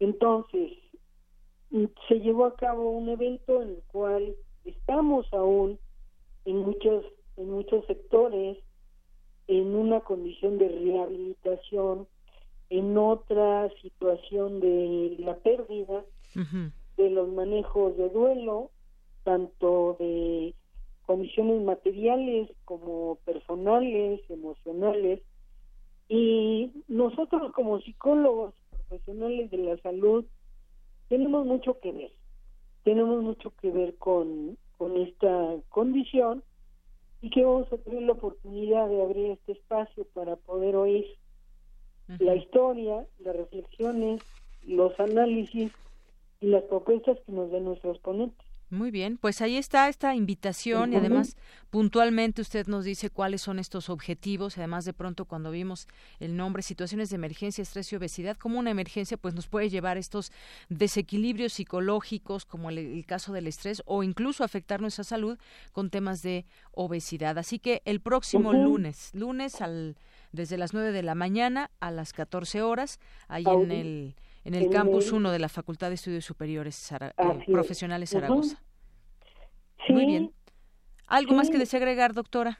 Pues que el gusto también de compartir el espacio con profesionales de la salud psicológica de parte del Instituto Nacional de Psiquiatría, doctor Ramón de la Fuente, de profesionales de, de hospitales, de responsables de primeros auxilios, del Consejo Ciudadano de la Ciudad de México y además eh, de interesados de parte de la ciencia antropológica acerca del impacto en la zona de Oaxaca, de Juchitán, Oaxaca, y nuestros no, académicos y sindicalizados de nuestra Universidad Nacional de parte del ESTUNAM con una participación activa en las labores de prevención.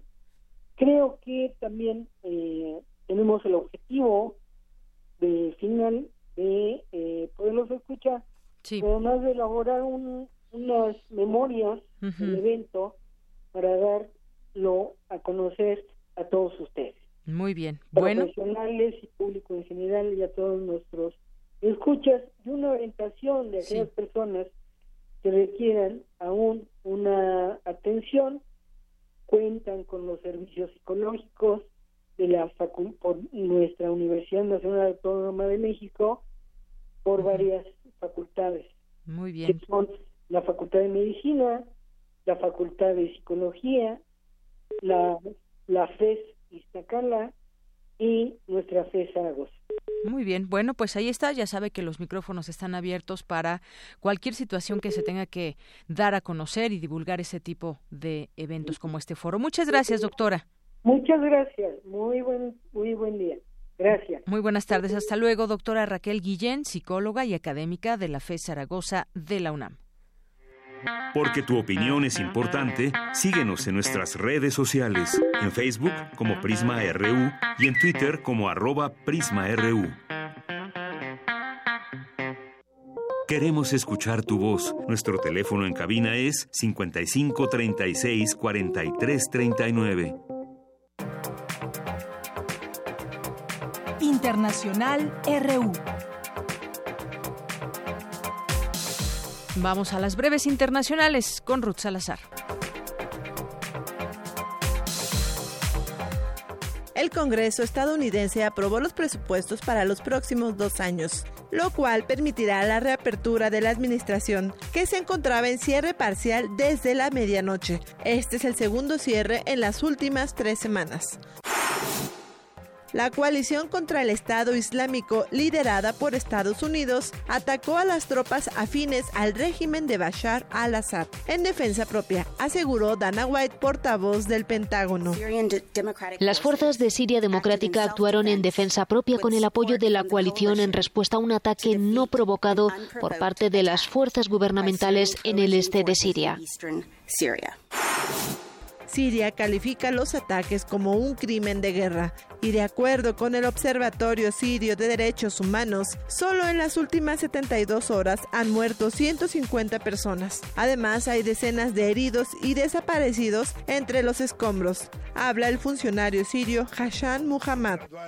Denunciamos una flagrante agresión que forma parte de los planes divisionistas estadounidenses contra Siria, pues lo contrario a los alegatos de Washington, la agresión ocurrió contra fuerzas progubernamentales mientras luchaban contra los terroristas en suelo sirio.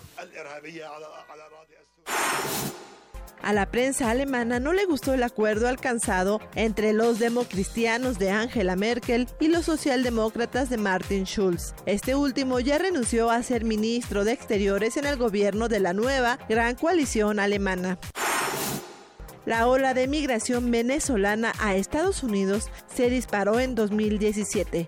Las peticiones de asilo político llegaron casi a las 30.000 pero en los últimos dos meses el éxodo masivo se ha volcado a Colombia, lo cual ya es considerado como una emergencia humanitaria por dicho país. En tanto, el presidente venezolano Nicolás Maduro instó a la bancada opositora a firmar lo pactado en República Dominicana. Reiteró su completa disposición de trabajar y a dialogar para mantener la paz. Si hay nuevos temas, los seguimos conversando.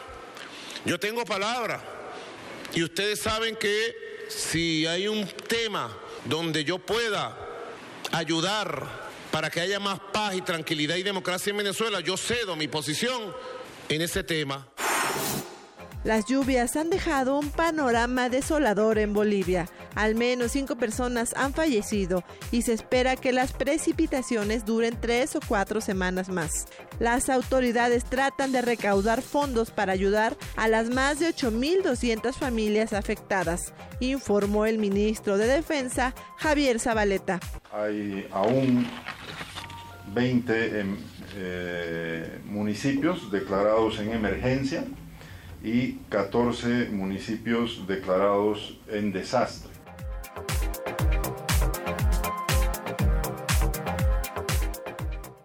Queremos escuchar tu voz. Nuestro teléfono en cabina es 55 36 43 39.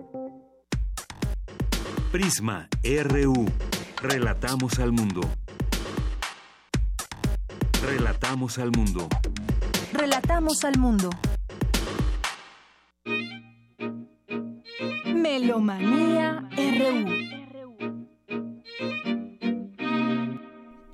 Bien, pues ya estamos en Melomanía RU con Dulce Wet, jefa de discoteca de Radio UNAM, cuando son las 2 con 39 minutos. ¿Cómo estás, Dulce? Pues contenta porque el fin de semana, como ya lo sabemos por todas las carteleras y distintos programas, el mismo escaparate que viene al rato, siempre tiene muchísimas ofertas, siempre tiene muchísimos conciertos, obras de teatro. Entonces, además de tocar un poquito las efemérides del día, nos vamos directamente a una invitación que nos hace el coordinador de producción del ensamble Cepro Music. Este ensamble se creó apenas hace seis años y tiene un compromiso muy importante hacia la música nueva. Es Centro de Producción de Música Contemporánea, lo dirige José Luis Castillo, el director titular del ensamble, pero también director tit- titular de la Orquesta de Cámara de Bellas Artes, que ya desde ahorita les digo que la temporada de este 2018 para esta orquesta de cámara empieza la semana que entra a partir del jueves y, sab- y domingo en el conservatorio gratuito. Ya les diré, va a haber un concierto de pico, en fin, es un programa muy bonito. Será para la otra semana, para el 17, eh, para el 15 y 18 de la próxima semana. Pero bueno, el mismo director eh, ofrece este programa. A mí me parece genial porque son dos compositores mexicanos y dos griegos. Escuchemos la invitación que nos hace Elori Tiburcio, que es el, coordinador de esta producción, y está acompañado con música de Yanis Selakis. Está acompañado por Plegra, que es una ubicación tanto mítica como mitológica griega y romana, y Senakis tuvo siempre como el pretexto de hacer esto. Esto es un estreno en México, lo va a hacer el ensamble Cepro Music, es una obra para 11 instrumentistas, os- 11 músicos. Escuchemos. Tardes a todos, soy Eli Tiburcio, coordinador de producción del ensamble Cepro Music. Nos gustaría invitar a todos los escuchas de Melomanía al concierto del ensamble Cepro Music este sábado 10 de febrero a las 5 de la tarde en la sala Manuel M. Ponce del Palacio de Bellas Artes.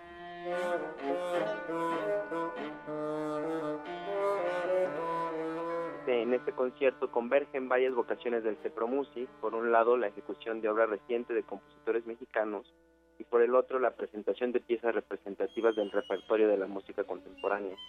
Se interpretará la obra Merpasmo y Agopausa de Juan Felipe Waller, compositor mexicano reconocido en la escena internacional, y también se presenta Ashley de Mario Duarte como parte del compromiso del Cepro Music con reponer las obras que quedaron pendientes del Foro Internacional de Música Nueva de Manuel Enríquez del año pasado debido a la suspensión de este por el terrible sismo ocurrido el 19 de septiembre. Asimismo, integran el programa las obras Flegra de Yanis Xenakis y Movement de George Apergis, compositores emparentados no solamente por su nacionalidad, pues ambos son griegos, sino que además fueron maestro y discípulo uno del otro en algún momento. Es una gran oportunidad para todos poder escuchar este concierto en el que se presentan obras no solamente de compositores consagrados como lo son Xenakis y Apergis, sino además resarcimos esta deuda que tenemos con la música nueva mexicana.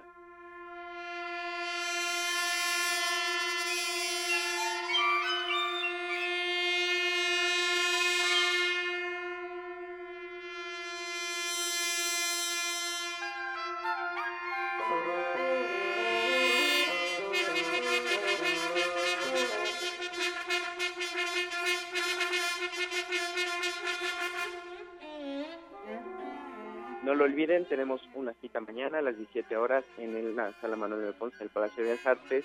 Las localidades cuestan 20 pesos y con descuento de estudiantes, maestros y tercera edad para todas las personas que se presenten en taquilla. No olviden llegar con tiempo porque los boletos afortunadamente se agotan.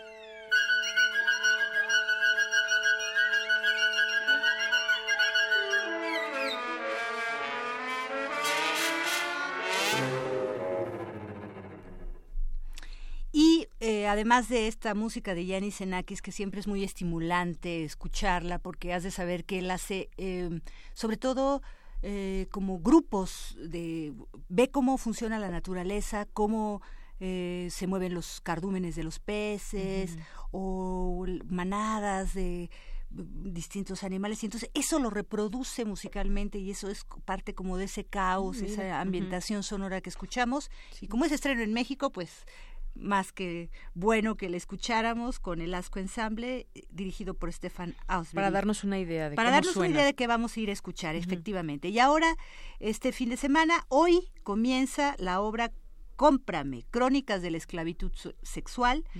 va a ser todos los viernes de febrero, el viernes a las 20.30, el sábado a las 19 horas en un lugar que se llama El Cubo. El Cubo está muy cerquita de aquí de Radio UNAM, está cuadra y media.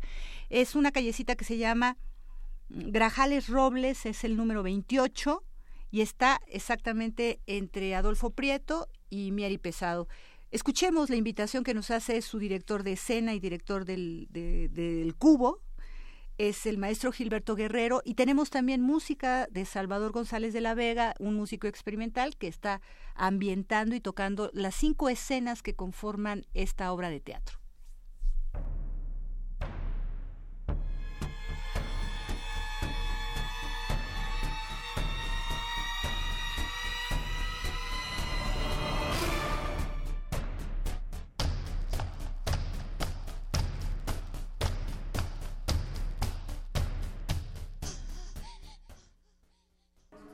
Buenas tardes amigos de Melomanía, es un gusto estar con ustedes el día de hoy. Soy Gilberto Guerrero, soy director de escena, dramaturgo, profesor también. Y nada, pues vengo a invitarlos a un espectáculo que se llama Cómprame, que son crónicas de la esclavitud sexual. Estamos en el Foro El Cubo, aquí a la vuelta de Radio UNAM. Entre Adolfo Prieto y Mere Pesado hay una pequeña calle que se llama Grajales Robles. En el número 28 está el Cubo. Cómprame es un trabajo documental que hemos hecho justo para denunciar, para evidenciar uno de los crímenes más terribles que más lastiman la naturaleza humana y es justo la trata de personas con fines de esclavitud sexual. Esto es algo que tal vez hace tres décadas no era tan visible o no era tan violento y que hoy es una de las cosas que más lastiman a nuestro país.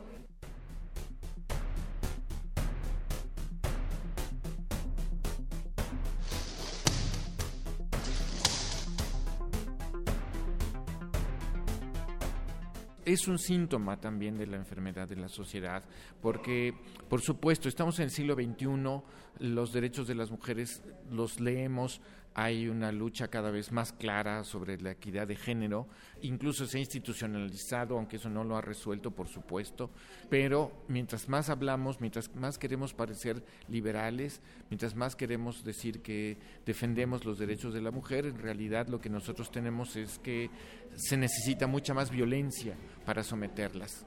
Esto es algo que es muy particular. Por ejemplo, en España, mientras más hay claridad de los derechos femeninos, los feminicidios incrementaron. Es muy grave, es un fenómeno que hay que resolver de distintas maneras. Hay mucha violencia. No es que antes no hubiera tanta violencia, pero mientras empieza a haber resistencia de sectores de la sociedad, pues la violencia entra y más cuando de pronto las grandes organizaciones del crimen organizado pues empiezan a explorar no solamente el narcotráfico, sino el secuestro, todo lo demás. Se van hermanando todos estos en estas mafias para venir a descubrir que esta trata de personas con fines de esclavitud sexual es el segundo negocio más grande del mundo, después del tráfico de armas y que les deja más dinero que el tráfico de drogas.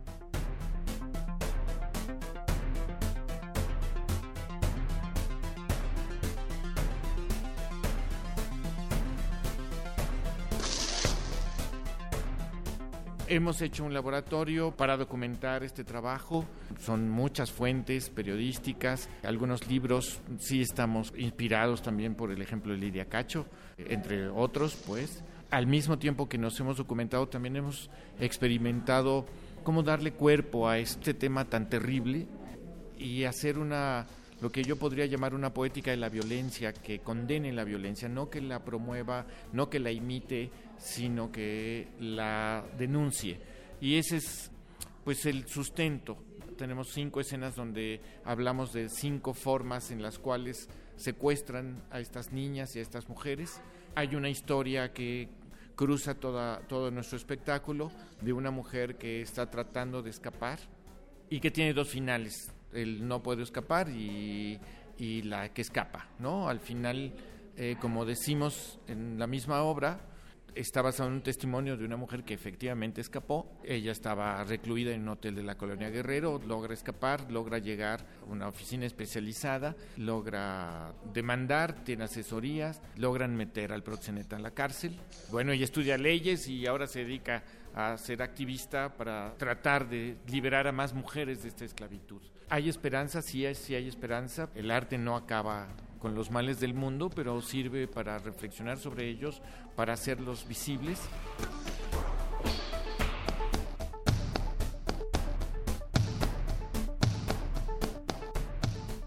Y bueno, Hablando de música, por supuesto, Salvador González de la Vega es el compositor, ha estado cerca del laboratorio, ha compuesto la música específicamente para la obra, nos funciona muy bien. Y bueno, pues los esperamos viernes y sábados aquí en el foro El Cubo, que como les decía es Grajales Robles 28.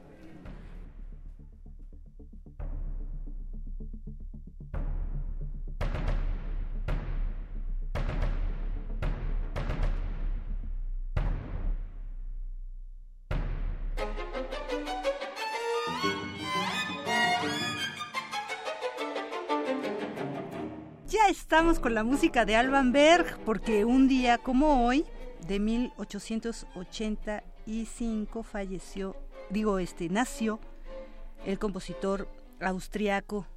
Él es parte de lo que llamaríamos la le llaman los melómanos muy de hueso colorado la, la, Trinidad, la Santísima Trinidad de la Segunda Escuela de Viena. La primera es Mozart, Haydn y Beethoven. Y en esta segunda el padre es Arnold Schoenberg, uno de los teóricos que pues cambió, transformó, em, digamos, la atención que teníamos de las alturas de los sonidos. Primero hizo un sistema que se llama dodecafonismo para que no fuera nada más las ocho teclas de, o sea, las ocho notas de do, re, mi, fa, sol, la, la, si, do, si estamos hablando de tonalidad y en este caso do mayor, sino que también fueran todas las los, este, las teclitas, en el caso del piano, las negras, y las blancas, o sea, los semitonos, cada, cada tono tiene un semitono, entonces los 12. Y es, es una música que al principio parece difícil de escuchar porque eh, tienes que tener muy buena memoria auditiva y recordar entonces los 12 tonos anteriores, las, las 12 alturas, antes de que se repita la siguiente pero de alguna manera ya tenemos un siglo escuchando esto. Bueno, el, esta, lo que estamos escuchando es el último movimiento, Presto Delirando.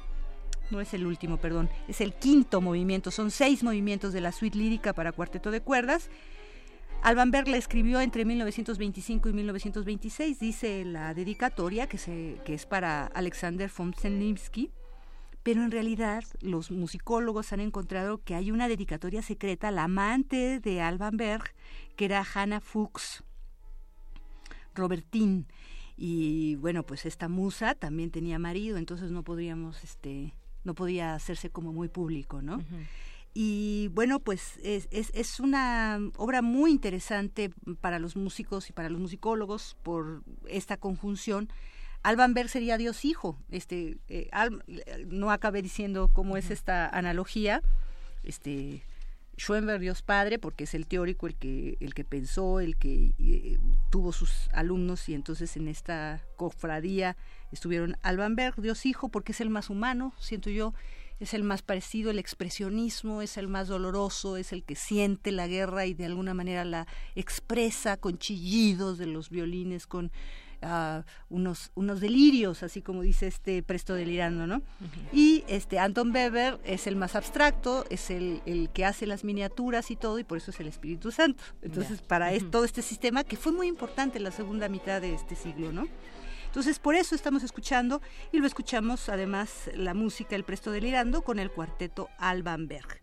Y de aquí nos vamos también a recordar un poquito el fallecimiento el 7 de febrero del 2017, apenas tenemos un año, de don Eusebio Rubalcaba, el gran escritor, periodista, dramaturgo, tallerista, sobre todo gran melómano, porque toda su literatura, bueno, si ves las novelas, pues ahí están sus pasiones, ¿no? Los coches que tanto le gustaban, las mujeres, por supuesto, el vino que también, este, digamos, era tenía sus tertulias ahí con amigos, etcétera y con los músicos que eran quienes más, yo creo, han sabido valorar.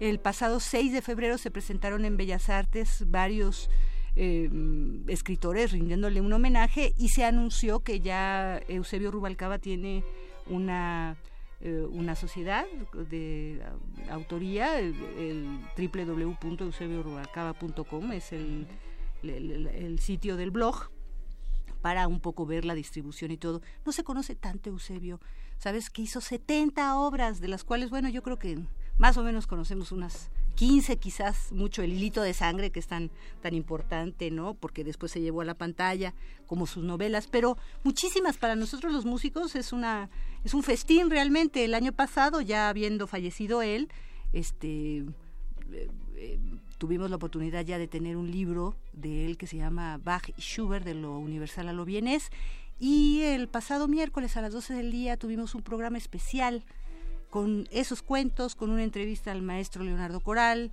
que fue uno de sus colaboradores, también cercano, amigo, y este y con música que él amaba, él amaba el violín, el cuarteto de cuerdas. Y mañana tendremos otro programa especial a las 12 del día. Entonces, bueno, cabe para quienes están sintonizándonos y les gusta un poco esta conjunción de literatura y música que yo siento mucho muy afortunada porque además de gran melómano y tallerista y todo lo que fue Eusebio era un gran investigador en cuanto a las historias de los músicos, de la música, de los pormenores que se hacían, ¿no? Entonces, así como se rescató la Pasión San Mateo de una carnicería donde envolvían con las partituras los periódicos, o que Bach estuvo en la cárcel casi un mes por este por cambiar a una mejor posición porque él era tanto músico de las iglesias católicas como de las protestantes, entonces en un momento dado unos se enojan porque cambia de distrito y entonces lo, sus patrones lo meten a la cárcel un mes, eso no lo sabíamos, son cosas como muy lindas. Este mañana sábado tendremos un cuento donde Silvestre Revueltas este recibe a una niña que se le acaba de morir su su madre en el conservatorio y ves su generosidad y sobre todo ves en la parte humana, que eso es muy lindo. Y también tenemos música de Higinio Rubalcaba porque hay una tarde de cuarteto. Higinio Rubalcaba, su padre, que fue un gran violinista y compositor, fue el primer violín del cuarteto Lehner, un cuarteto húngaro, que se vinieron a México para que él fuera el primer violín. Y pues por supuesto que compuso cuartetos de cuerda, entonces este ahí se puede escuchar también parte del sexto. ¿Cuántas cosas nos vienes a enseñar? Pues es que es muy, es, es, pasan muchas cosas durante toda la semana y solo tenemos una melomanía a la semana. Exacto. Los boletos. Bueno, este, antes que se nos olvide, mañana sigue, continúa la temporada de la Orquesta Filarmónica de la UNAM con su programa 4, Máximo Cuarta, el director artístico titular, y el invitado al piano, Daniel Karitonov.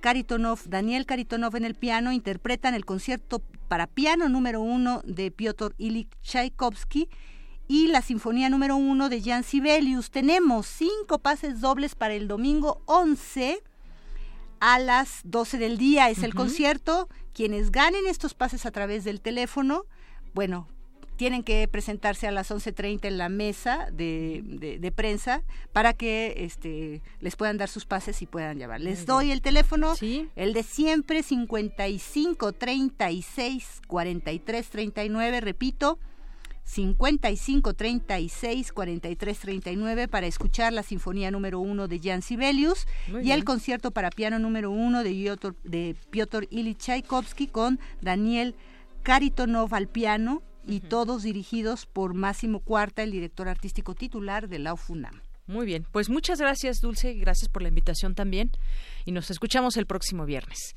Y nos despedimos, mientras tanto, muchas gracias. Eh, por aquí nos había llamado Adana Ayala, quería preguntar cómo están fomentando el reglamento por parte de los ciclistas. Bueno, sí, también esa información que dábamos a conocer hace, hace un rato, hablando con la alcaldesa de la bicicleta aquí en la Ciudad de México, eh, Areli, y pues bueno, el tema continuará, pero por lo pronto, y les debemos los saludos en Twitter para el lunes. Muchas gracias, soy de Yanira Morán, a nombre de todo el equipo, que tenga buena tarde y buen provecho.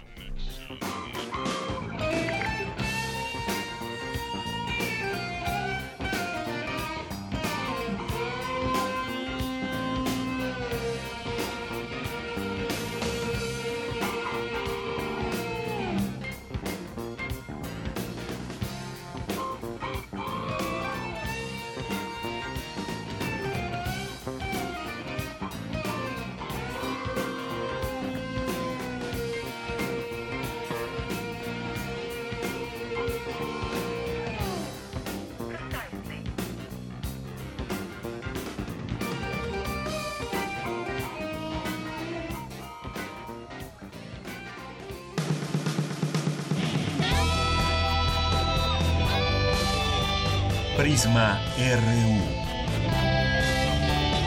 Relatamos al mundo.